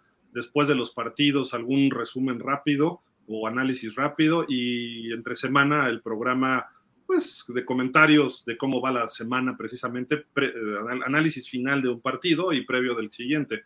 Entonces aquí estaremos compartiéndolos, no se los pierdan y pues es muy buen programa la verdad. Para los que son fans de los Cowboys se divierten, los demás estamos así como pero bueno. No, y, y ese, ese, ese plus, Gil, de, de, terminar los partidos, ese también es importante, como dices tú, recalcar que la gente lo vea, ¿no? Se acaba el partido de los Cowboys y métanse luego, luego a las redes sociales a ver el programa de nosotros porque Luis Fernando Pérez está directamente desde el estadio en donde se está desarrollando el partido, ¿no? Si está en el ATT como local, ahí va a estar Luis Fernando y Luis Fernando viaja con el equipo de los Cowboys a donde, a donde esté, ¿no? En el caso del primer partido contra los Giants, pues Luis Fernando va, va y vuela con el equipo en el avión y va y transmite allá directamente desde, desde, la Gran Manzana y desde Nueva York. Entonces, se acaba el partido y se enlaza Luis Fernando con nosotros en el programa de Cowboys Time a través de Cowboys Nation Sonora y ahí hacemos un pequeño análisis de, sobre el partido. Ahí también ustedes pueden opinar y alguna pregunta que, que nos quieran hacer a, mí o a Luis Fernando y pues estamos ahí a sus órdenes. ¿no? Ese es muy breve y muy rápido precisamente por la premura de tiempo, ¿no? Pero el 24 de diciembre ahí veré a Luis en el Hard Rock Stadium y estaría con una sonrisa de oreja a oreja. ¿Qué? ¿Qué pasó? ¿Qué pasó? Esas cinco intercepciones de Dak, ¿qué onda? está bueno, está bueno. Saludos a Luis y felicidades, Aaron, por el segundo año. Qué bueno que sigan concretando esos tipos de programas y cuestiones. Daniel Velasco, se reporta el Dani. Buenas noches, Aaron Gil. Fui a jugar fútbol, pero como el campo estaba todo mojado y no llevaba tacos, me resbalé y caí como túa. Preferían mejor entrar al protocolo de conmoción y descanso. No puede ser, Dani, ¿qué pasó? Saludos, Dani. Dice, ahorita me duele un poco el cuello, pero todo bien. Ok, ok. No, ¿Jugaste fútbol o fútbol? Soccer. No, no puedes estar jugando fútbol allá. en Detroit, bueno, en esa zona de allá de Michigan. Por Dios. Ismael, pronta recuperación. Dani nos dice refugio. Armstead no necesitará cirugía. Ok, qué bueno. Y trabajará tan pronto, estará listo para trabajar tan pronto en la semana 1 después de haber sido sacado en el carrito de las desgracias con una lesión en la parte baja de la pierna, dice Ian Rappaport. Gracias por el reporte, refugio. Dice Javier Medina, buena suerte con tu nuevo programa, mi comparón. Ahí pasaré a saludar a todos los compas vaqueros de Sonora. Somos adversarios, pero también compas. Aquí en El Paso tienen un amigo. Gracias, Javier. Muchas gracias. Ismael, el partido de Morbos Cowboys Dolphins, a ver quién es el más malo. y lo el pone Raiders, lo, el Raiders lo dice, por no, favor. Por Dios, Ismael. Todavía trajeras el logo de los Chiefs, pero sí, no. Pues no tienen no tiene ni derecho a decir eso. Oye, juega Raiders Miami este año también, ¿eh? Oye, Entonces, qué bien se vio el mariscal, ¿eh? El mariscal este. Iran O'Connell. Híjole, se vio muy bien, ¿eh? Y trae el 4 de Derek Carr. O sea. Sí. Y la defensa también se vio muy bien ¿eh? de, de, Raiders, ¿eh? Digo, eh. parece que no la va a hacer, pero hay que no descartarlos también. Y dice Refugio García, el receptor de, de Colts, Dolin Tier, Dolin, Ashton Dolin, perdón, se rompió. Eh, mira, te dije ah, que. Ah, fue él, sí. sí. El, Híjole, pobre cuate. De los Colts. Sí. Dice Adam Schefter. Pues ya acabamos. Oye, y hablando de los Raiders, dijimos su partido. ¿Juegan el sábado? ¿Cuándo juegan? Mm. ¿Contra quién van? Ahí están. Sí, aquí contra los Rams. Los Rams, ok. Hay, hay, que ver, hay que ver a los Raiders otra vez. Sí. Mira, me tocó hacer a mí de los previos. Por cierto, métanse a YouTube y a Instagram y ahí están todos los previos, equipo por equipo. Es un video de 7, 10 minutos que hemos hecho, lo hacemos uno de nosotros nada más, pero ahí está el análisis, altas, bajas, el draft, unas calificaciones, lo que viene de su calendario. No se los pierdan, mañana sale Green Bay, hoy salió Tennessee, así vamos, del peor equipo al mejor. Así de que empezamos con Dallas y terminamos con Miami. Pero bueno, este, empezamos con Chicago y terminamos con los Chiefs. Eh, entonces ustedes pueden estarlos viendo, cada día es un equipo, 32 días, 32 equipos. Por ahí otros se han adueñado de, de esa frase, pero bueno, nosotros esta la manejamos desde hace mil años y pues es un análisis muy completo de ese equipo, cómo llega la temporada. Algunos videos los hicimos antes de ciertas contrataciones, entonces se vale criticar, pero pues nada más entiendan que ya están grabados esos videos y nada más están programados, ¿no? Así de que pues, tampoco sean tan rudos con nosotros. El caso de Jets, por ejemplo, el caso de Pats, no sabíamos que iban a parar ahí Cook y Siquiel, ¿no? Así de que pues nada más, porque los grabamos desde julio, ¿eh? finales de julio, principios de agosto, antes de la pretemporada. Pero bueno, este Aarón, pues no sé, algo más para ya despedirnos. Ahí está un, mensaje más, ahí un comentario. Espérame, espérame. Acá está. Ser Blue. Arriba los Miami Dolphins. A Raiders con Garópolo, Garópolo perdón, le irá bien mientras no se lesione. Garópolo es certero, es líder. Históricamente tiene muchas victorias y pocas derrotas, ¿eh? Sí, pero también en, qué, también en qué equipo estaba. Pues sí, le ha tocado dos buenos, ¿no? Sobre todo San Francisco le tocó sus buenas épocas. Sí, lo que sí, lo que sí, el comentario, ¿qué fue el comentario que dijo? Que, ¿Qué coach fue el que dijo eh, que le había tocado que Garrópolo era el mejor mariscal que le había tocado de. Kyle Shanahan lo dijo. Kyle Shanahan dijo, ¿ah? Dijo que era el mejor coreback desde Steve Young en los, en los 49ers. Ah, sí. Sí, fue cuando desglosamos, ¿no? Los mariscales de la semana, hace, hace unos días, ¿no? Y. Ah, pues tampoco, no es para Yo tanto. creo que Jeff García fue mejor que él. Yo también creo, aunque no, no, estaba, no estaba dotado eh, físicamente Jeff García, pero sí se me hacía buen mariscal. Tenía buena puntería, ¿eh? Era, era bueno. Y era líder. Sí. Alex Smith, yo creo que era mejor también. Yo también creo. Entonces, eh, bueno, ahí después platicamos. Eh, traen un relajo los Reyes, pero a ver, ojalá que le salga ahí toda la capirotada que andan haciendo ahí de, de jugadores para acá y para acá y para acá y que salga, qué, qué, revoltura, ¿no? Son los nuevos Pats, ¿no? Como dicen. Sí, Las Vegas Patriots. Sí. Vamos a decirle Patraders, los Patraders. ¿no? Porque sí, desde un socio de los dueños, que es Brady, el gerente, el coach, el coreback y hay receptores defensivos, en fin, pues ahí hay varios, ¿no? Pero Así vamos a ver, ojalá y les vaya bien a los Raiders. Queremos que los Raiders estén peleando, que no, que no se las me reír como Josh McDaniels, ¿no? Nada más. Vámonos, Aarón, ahora sí. Vámonos. Dani, un abrazo. Este, pues no andes jugando esos deportes tan rudos como el fútbol soccer. Aunque no está muy viejo el Dani todavía, todavía hay refacciones para él, ¿no? Pero. Oye, y este, pues, sí. métete a clases de jiu-jitsu como tú, para aprender a caer. sí. sí. Un abrazote al buen Dani, nos estamos, estamos en contacto, Dani. Y eh, fíjate, en lugar de haber ido a los entrenamientos de Jaguars contra Detroit, te vas a jugar fútbol soccer. Por Dios. Por Dios, de veras. En fin, pues vámonos, Aaron. Muchísimas gracias. Un saludo hasta allá, a, hasta Hermosillo. Igualmente, Gil. Un saludo para el Estado de México.